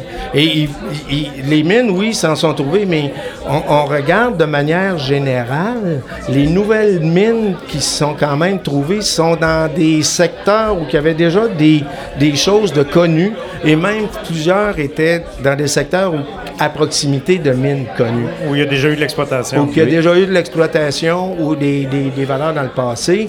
Et, et- et c'est pour ça, donc, tu trouves pas nécessairement... Qu'est-ce qu'on cherche? C'est trouver des nouveaux territoires. Puis c'est ça qui était plaisant. Mais trouver des nouveaux territoires, il faut que tu les travailles correctement pour pouvoir les... euh, Colin, Daniel, non seulement tu nous as tiré une leçon de vie tantôt, mais là, en plus, si j'ai des étudiants du cégep qui m'écoutent en ce moment, ils doivent tirer la conclusion que la méthodologie, c'est important à baptême Ouais. de bâtard. Hey! Mesdames, messieurs, on l'applaudit très fort. Merci beaucoup, Daniel. On ne te garde pas plus longtemps que ça. Tu as été extraordinaire. Merci à vous Mesdames, autres. messieurs, on l'applaudit. Daniel Bernard. Fait chaud, tu veux ça? On aurait dû inviter Paco à place. Ça aurait été vraiment. euh, ouais. Oh, elle a un mot. Ben oui, tu as le droit. Je vais t'in- J'allais t'inviter. connu. Non, ça, je le dirais pas. Mais je veux juste dire qu'il y a 50% des politiciens qui sont séparés et 50% des géologues qui sont séparés. Puis moi, j'ai un 100% Ouais. avec. Donc, t'es forte. Tu mérites. Non, mais c'est la- les statistiques, Ah, c'est vraiment. c'est-tu vrai? Oh, oui, c'est vrai, c'est pas une joke. Fait que toi, t'as eu les deux puis t'es resté quand Le même. même gars, 50-50. Ben, Mais là, Paco, il c'est doit des être- statistiques de terrain, ça, ou ça vient d'un ordinateur? non, non, c'est- Parce que c'est pas la même affaire. Hey. C'est réel, c'est vrai, là, c'est pas une joke. Ben, t'es fait, bon. t'es fait fort ou il est excellemment. Un des deux. Je suis faite forte. Aussi. OK. Oh! Ouch! Merci, Daniel. Alors, je rappelle que cette émission est présentée par Blindustrie, notre commanditaire majeur, et aujourd'hui, notre commanditaire du jour est le domaine Opasatica. On ne chante pas, Benoît, s'il te plaît, c'était dégueulasse. Ben ta voyons donc. Mais non, mais je pas ça. Moi, je vois juste des sourires. Je vois juste des sourires. On passe immédiatement, mesdames et messieurs, et euh, oui, on, on a, je- avec ton jingle, Louis Riopel, mesdames, messieurs.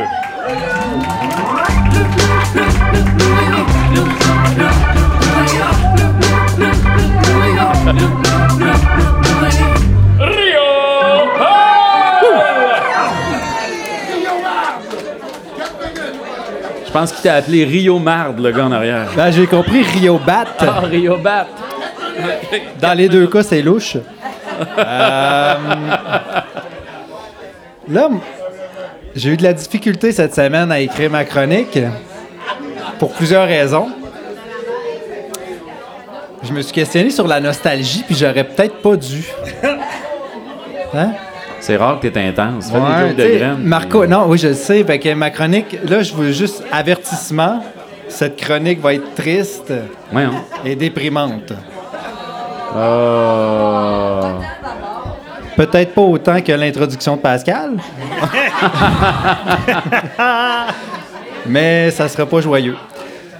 Tantôt, Marco en a parlé un peu, tu sais, la nostalgie exactement, c'est quoi, tu sais. Puis là, vous, la plèbe. C'est qui, Marco? Ben, je voulais dire euh, Marco, mais avec un C, là. Pas Marco avec un K qui est en arrière de nous autres, là. Vous, la plèbe, là, tu sais, vous adorez notre émission juste pour le mot brasserie. Mais vous vous souciez pas vraiment du titre, de la portée émotive de brasserie Nostalgie. J'ai de la misère à le dire. Noche. Attends, je vais en faire Ben, ça, ça, avec la, Nostalgie de Marco. Ben, l'émission s'est étirée, puis là, on est vraiment comme dans ta cave. J'étais un peu trop chaud. avec, un- avec une bonne colle à partiel, ça, ça, ça rentre là, du premier coup. La nostalgie. Les chemises euh, de Denise euh, sont-elles nostalgiques ou pas trop nostalgiques? Fait que la nostalgie, là, c'est s'ennuyer tendrement de son passé avec un soupçon de regret. Ça, j'ai pris ça sur le site de Ricardo. Et juste avant de s'éteindre, Serge Bouchard me disait qu'il y a des distances qu'on peut plus combler, puis c'est les distances de la nostalgie. Un petit silence. Ouais, ça, euh, dropper Serge Puis- Bouchard comme ça. Tu là. coupes- tu couperas ça au montage, euh, Marco. C'est cheap. Ouais, puis là, j'ai vu Steve faire presque une crise d'épilepsie. Là, j'ai dit des- trop de mots. Euh, moi, je mesure le temps là, avec le sport. Puis jusqu'à cette semaine, j'avais l'impression que les années 2000, c'était vraiment proche. Là, Tu sais, que ça faisait pas si longtemps, que j'étais pas si vieux que ça. Puis finalement, en préparant ma chronique, tu sais, je pensais que 2003, c'était hier, mais c'est-. La distance est impossible à combler. Ça fait pas 20 ans, Marie-Claude, ça fait 19 ans, mais ça fait quasiment 20 ans. Ça fait quasiment deux décennies, puis c'est dur à prendre, on dirait. Puis en plus, j'ai eu 43 ans la semaine Ah. passée. Là. Ça paraît. Tu sais, puis Ah. j'étais comme content de me coucher à une heure et quart parce que j'ai été raisonnable. Stifi, je vieillis, là, c'est dur à prendre. T'es pas obligé d'être vulgaire non plus, le Ouais, 43 non, c'est ans. vrai. C'est ça, fait que j'ai- en préparant ma chronique de sport, parce que moi je m'occupe des sports, je me suis rendu compte que 2003, ça fait finalement quand même assez longtemps. Puis je me suis rendu compte que je suis un petit peu comme le monsieur aux cheveux blancs qui remplace Isabelle aujourd'hui. Je suis vieux, puis je sens le vieux cadavre. Moi, je trouve que tu sens correct. Oui, c'est gratuit. Si je rencontre ce monsieur-là, je passe des messages. Parce que je me suis rendu compte que les éléments que je trouvais de 2003 dans le domaine du sport sont quand même. Ils, ont- ils datent. Fait en 2003, année que je croyais juste derrière moi, là, que je pouvais toucher, là, ou peut-être que 2003, d'après moi, est derrière moi, là, tellement proche qu'elle sent mes petits pets. En 2003, Michael Jordan prend sa troisième retraite. Pourtant, ça fait 10 000 ans que j'ai l'impression qu'il joue pas au basket. Tout ce que Michael Jordan, pour les, les gens qui le connaissent pas, c'est le meme là, ou le mème. là. Je sais pas comment les jeunes appellent ça, puis il pleure tout le temps. Pour les autres, c'est le plus grand joueur de basketball de la planète. Il me semble que ça fait 10 000 ans qu'il joue plus.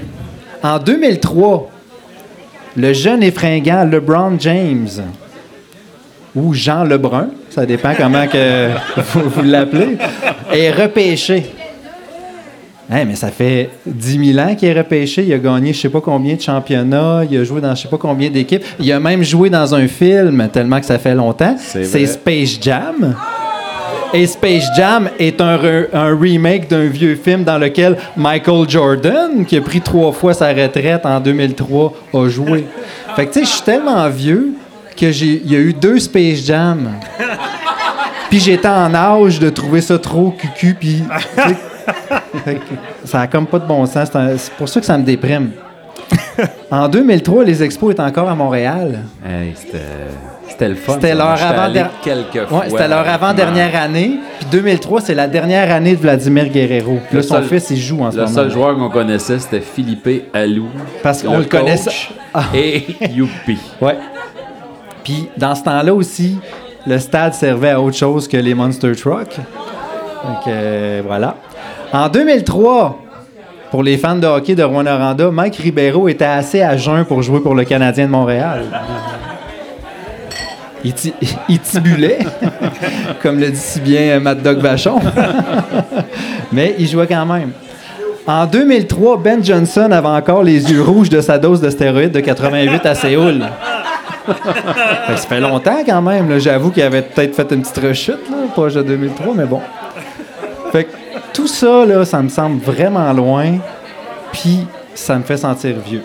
La seule chose qui me rapproche de 2003, qui me permet de combler la distance dans le temps, puis qui, me permet de me rajeunir un peu, c'est que en 2003, le championnat du monde de hockey féminin a été annulé à cause du SRAS COVID. Fait que c'est la seule Christie d'affaires qui nous rapproche de 2003. C'est aussi la seule affaire Puis- qui a été annulée. à Pascal, cause du SRAS COVID de Le SRAS 2003. COVID, là, c'est un syndrome respiratoire aigu sévère. C'est un petit peu quand, comme ce que tu ressens quand, à chaque fois que tu te penches pour prendre un crayon. là. Ouais, je sais. Ok. C'est ça. Parlant du SRAS Parlant du SRAS COVID, ça a quand même fait des ravages en Abitibi-Témiscamingue parce qu'en 2003, plusieurs électrices et électeurs ont été frappés par le SRAS COVID, le syndrome respiratoire aigu sévère. Ça leur remonté au cerveau.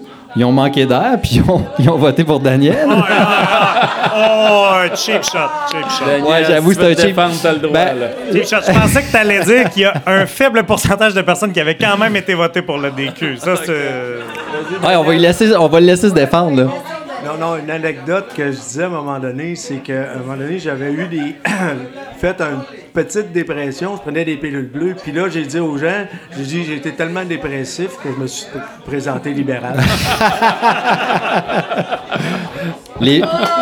tu sais- Daniel, que le Viagra, c'est bleu, hein? Fait que finalement, une chance qu'il nous reste la boisson pour nous remonter le moral, puis une chance qu'on a brasserie dans le titre de notre podcast. Fait que santé tout le monde. Merci Louis Riopel, Ah. mesdames, messieurs. Un toast, merci d'être là, merci le public, vous êtes euh, magnifiques. Benoît, Euh, y a-tu une ah, petite y a-tu un chanson jingle, pour... un jingle? un jingle pour Benoît, là, toi? Ça sort d'où? Isabelle, Isabelle arrive, Isabelle, Isabelle arrive, Isabelle, Isabelle arrive, Isabelle Isabelle, reviens. C'est le remplaçant en. Ben oui, Il s'appelle Benoît. E B-E-N-O-I, B-E-N-O-I, B-E-N-O-I. Il s'appelle Benoît.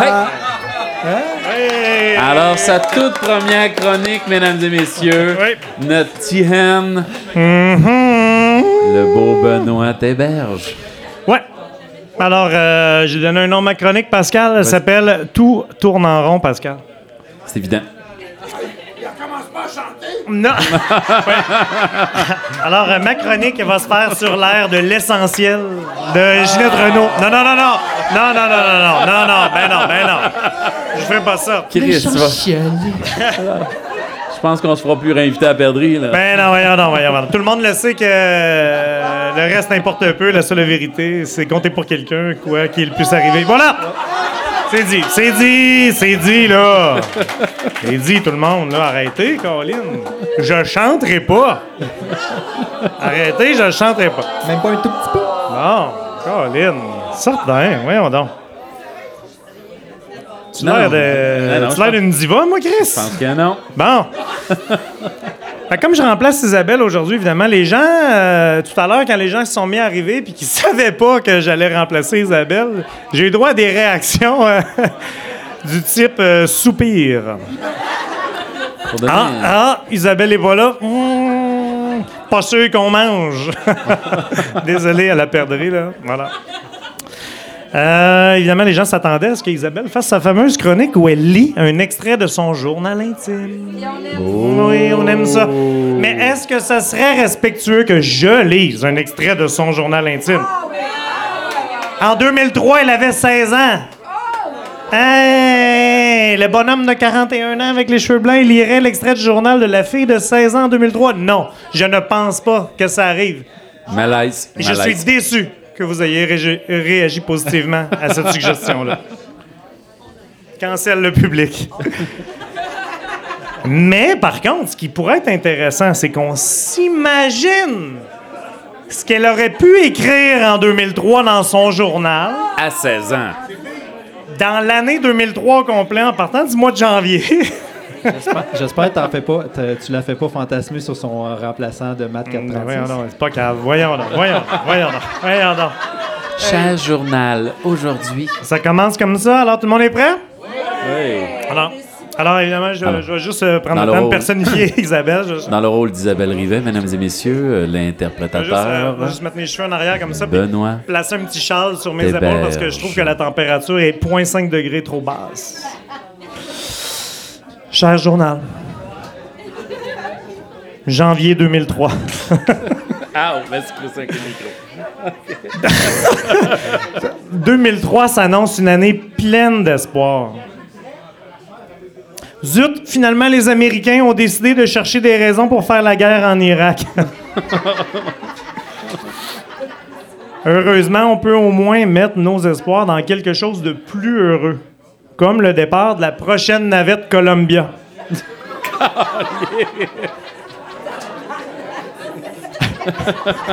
Merci Google. février 2003. Ah, zut! La navette Columbia vient de se désintégrer au-dessus du Texas. Deux points. Sept morts. Alors, y a-tu des gens qui ont ri à ça? Non, Hey, come on! Cheap shot! aucun respect. Ça nous rappelle l'explosion du Challenger en 1981 dans laquelle prenait place une jeune enseignante. Jamais moi, Isabelle Rivet, je ne serai enseignante. je vais plutôt m'évader en écoutant In the Club de 50 Cent, qui vient de sortir cette année, et Get Busy de Shauna Paul, dans mon tout nouveau baladeur numérique MP3, nouvelle technologie de 2003. Au moins, c'est pas encore la guerre en Irak. Pauvres Afghans qui vivent ça depuis deux ans. Mars 2003. Zut! George Bush, Dick Cheney et Colin Powell viennent de déclarer la guerre en Irak. Ils disent vouloir dénazifier le pays. Plus jamais un pays n'aura l'audace d'utiliser ce fallacieux prétexte pour envahir un autre pays indépendant. En attendant, moi, Isabelle Rivet, je me plonge dans l'écoute réconfortante des grands succès d'une valeur sûre et pérenne dans le temps, Johnny Cash. Avril 2003. Zut! Johnny Cash est mort. Mes parents m'ont dit qu'ils avaient vu le bonhomme en 1992 à l'Arena des de Rouen-Noranda. 1600 personnes s'étaient présentées, 26 le billet, avec la famille Carter au complet. C'est vrai, ça? C'est fou, arrivé en hein? 92. Déjà, Comment il s'appelait le gars du son de Nashville? Les gars qui faisaient la radio AM? Laurent Aidez-moi. Sirard. Laurent Sirard, le son de Nashville. Il avait fait ça avec euh, Gilles... G- Gilles, aidez-moi. Gilles Lupier. Non, man, le gars de l'Arena. euh, Gilles, des attends. Gilles, Gilles, Gilles Laperrière. Gilles Laperrière. Chris Tabarnak, Gilles, Gilles, Gilles la Tourette. C'est qui est con. Ah, voilà. Ben oui, on a eu Johnny Cash à Rouen. Je me rappelle très bien, à cet âge-là, en 1992, il y avait l'annonce qui passait à la télévision, au poste régional, et tout ce que je savais de Johnny Cash, c'est Hello, my little darling. Puis je chantais ça en boucle à mes parents qui, avaient, euh, qui, qui étaient Parce plus l'ex- de m'entendre. C'était Voilà. l'extrait qu'il avait mis dans l'annonce ou quoi? Je reviens. Hein, scène, scène, je reviens, je reprends Isabelle. Au moins, là, on est toujours en, on est toujours En 2003. en- oui, on est toujours en avril 2003. Au moins, on va pouvoir se changer les idées, car on va avoir avec les Girls un dernier film d'amour d'un réalisateur que je connais pas trop. Il s'appelle Tarantino. Ça sera mettre un baume sur mes stress qu'on vit. Mai 2003. Zut! C'est pas un film d'amour, ce Kill Bill! J'avais le choix entre X-Men 2, mais j'avais pas vu le 1, ou Le Seigneur des Anneaux 3, mais j'avais pas vu le 1 et le 2. Comment j'aurais pu comprendre quelque chose dans l'histoire? Au moins, il y a cette nouvelle émission pour les jeunes talents qui sera remettre sur le chemin de l'espoir. Je suis dans l'équipe Marie-Hélène Thibert et les deux sœurs Villeneuve. Je suis sûr qu'elles vont gagner. Juin 2003. Zut! C'est fucking Wilfred qui a gagné! Jamais je ne deviendrai chanteuse comme Carla Bruni.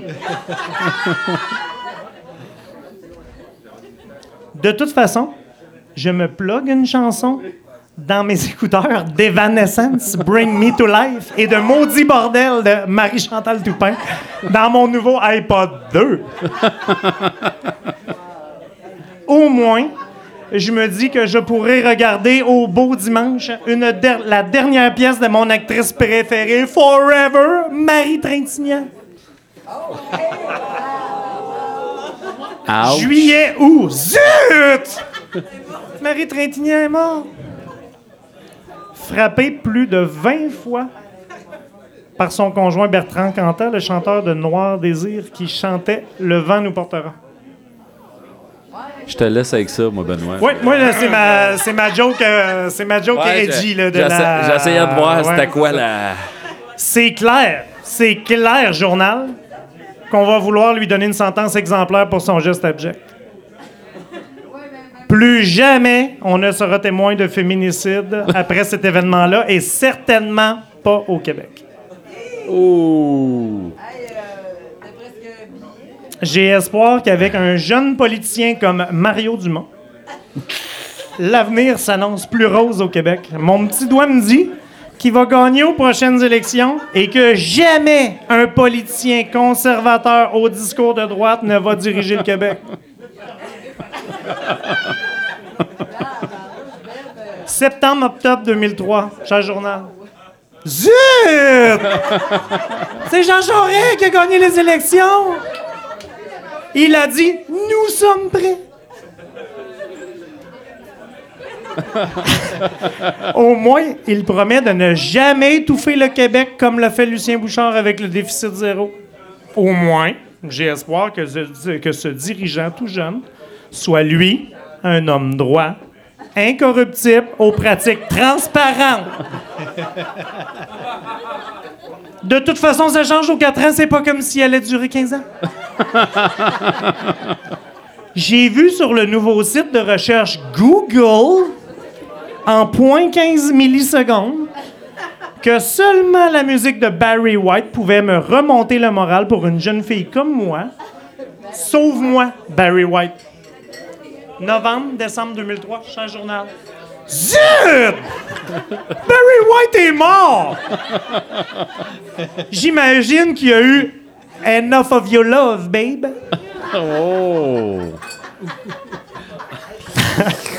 Moi, je l'ai trouvé drôle, celle-là, quand je l'ai écrit. Ouais, je veux juste préciser que je l'ai écrit au stylo, là. All right? Au moins, moi, Isabelle Rivet, j'ai une bonne nouvelle aujourd'hui parce que dans mon cours de maths 536, J'espère on va avoir un stagiaire. On l'a vu aujourd'hui. On va se le dire, il est vraiment trop chaud. J'ai espoir qu'il ne deviendra pas un homme blanc, privilégié, aigri et amer, avec des cheveux poivre et sel, et genre plein d'enfants, trop dégueu. Jamais, moi, Isabelle Rivet, je n'aurai d'enfants. J'espère aussi qu'il est célibataire puis qu'il ne va pas rencontrer la fille la plus intéressante de Rouen pour la frencher prestamment un soir de la Saint-Jean 2003 sur le stage du Petit Théâtre du Vieux-Noranda et qu'il va fonder une famille et être heureux pour le reste de sa vie. Espoir! Mesdames, Messieurs, pour sa première chronique, Benoît Théberge. Eh bien, moi, il ne vous... Il me... Non, non, Chris, ça va bien? Eh bien, moi, il je- ne je- me je- reste qu'à vous remercier. Merci Louis Riopel, merci Benoît Théberge, Mirko Poitras et surtout merci Daniel Bernard d'avoir été avec nous presque une heure. C'était la 13e épisode de Brasserie Nostalgie. Merci à nos commanditaires Blindustrie, Domaine Opacetica et bien et merci à ce public. On était sold out. On se serait cru aux belles années des Volubiles, mais à 35 personnes. Sur ce, bonne fin de soirée, mesdames et messieurs. Merci tout le monde! C'est le master compte. Check the master. Es-tu correct, le master? Check the master. Je te laisse avec le master.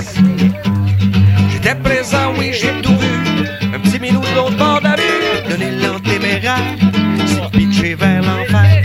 Voulant rejoindre sa maison, s'est fait passer dessus par un gros camion. Le petit minou, on emballe plus, il y a du poil dans l'œuf. Les caméras sont Jean-Luc Maugrain s'est installé. Sujet d'actualité, en ont parlé toute la soirée.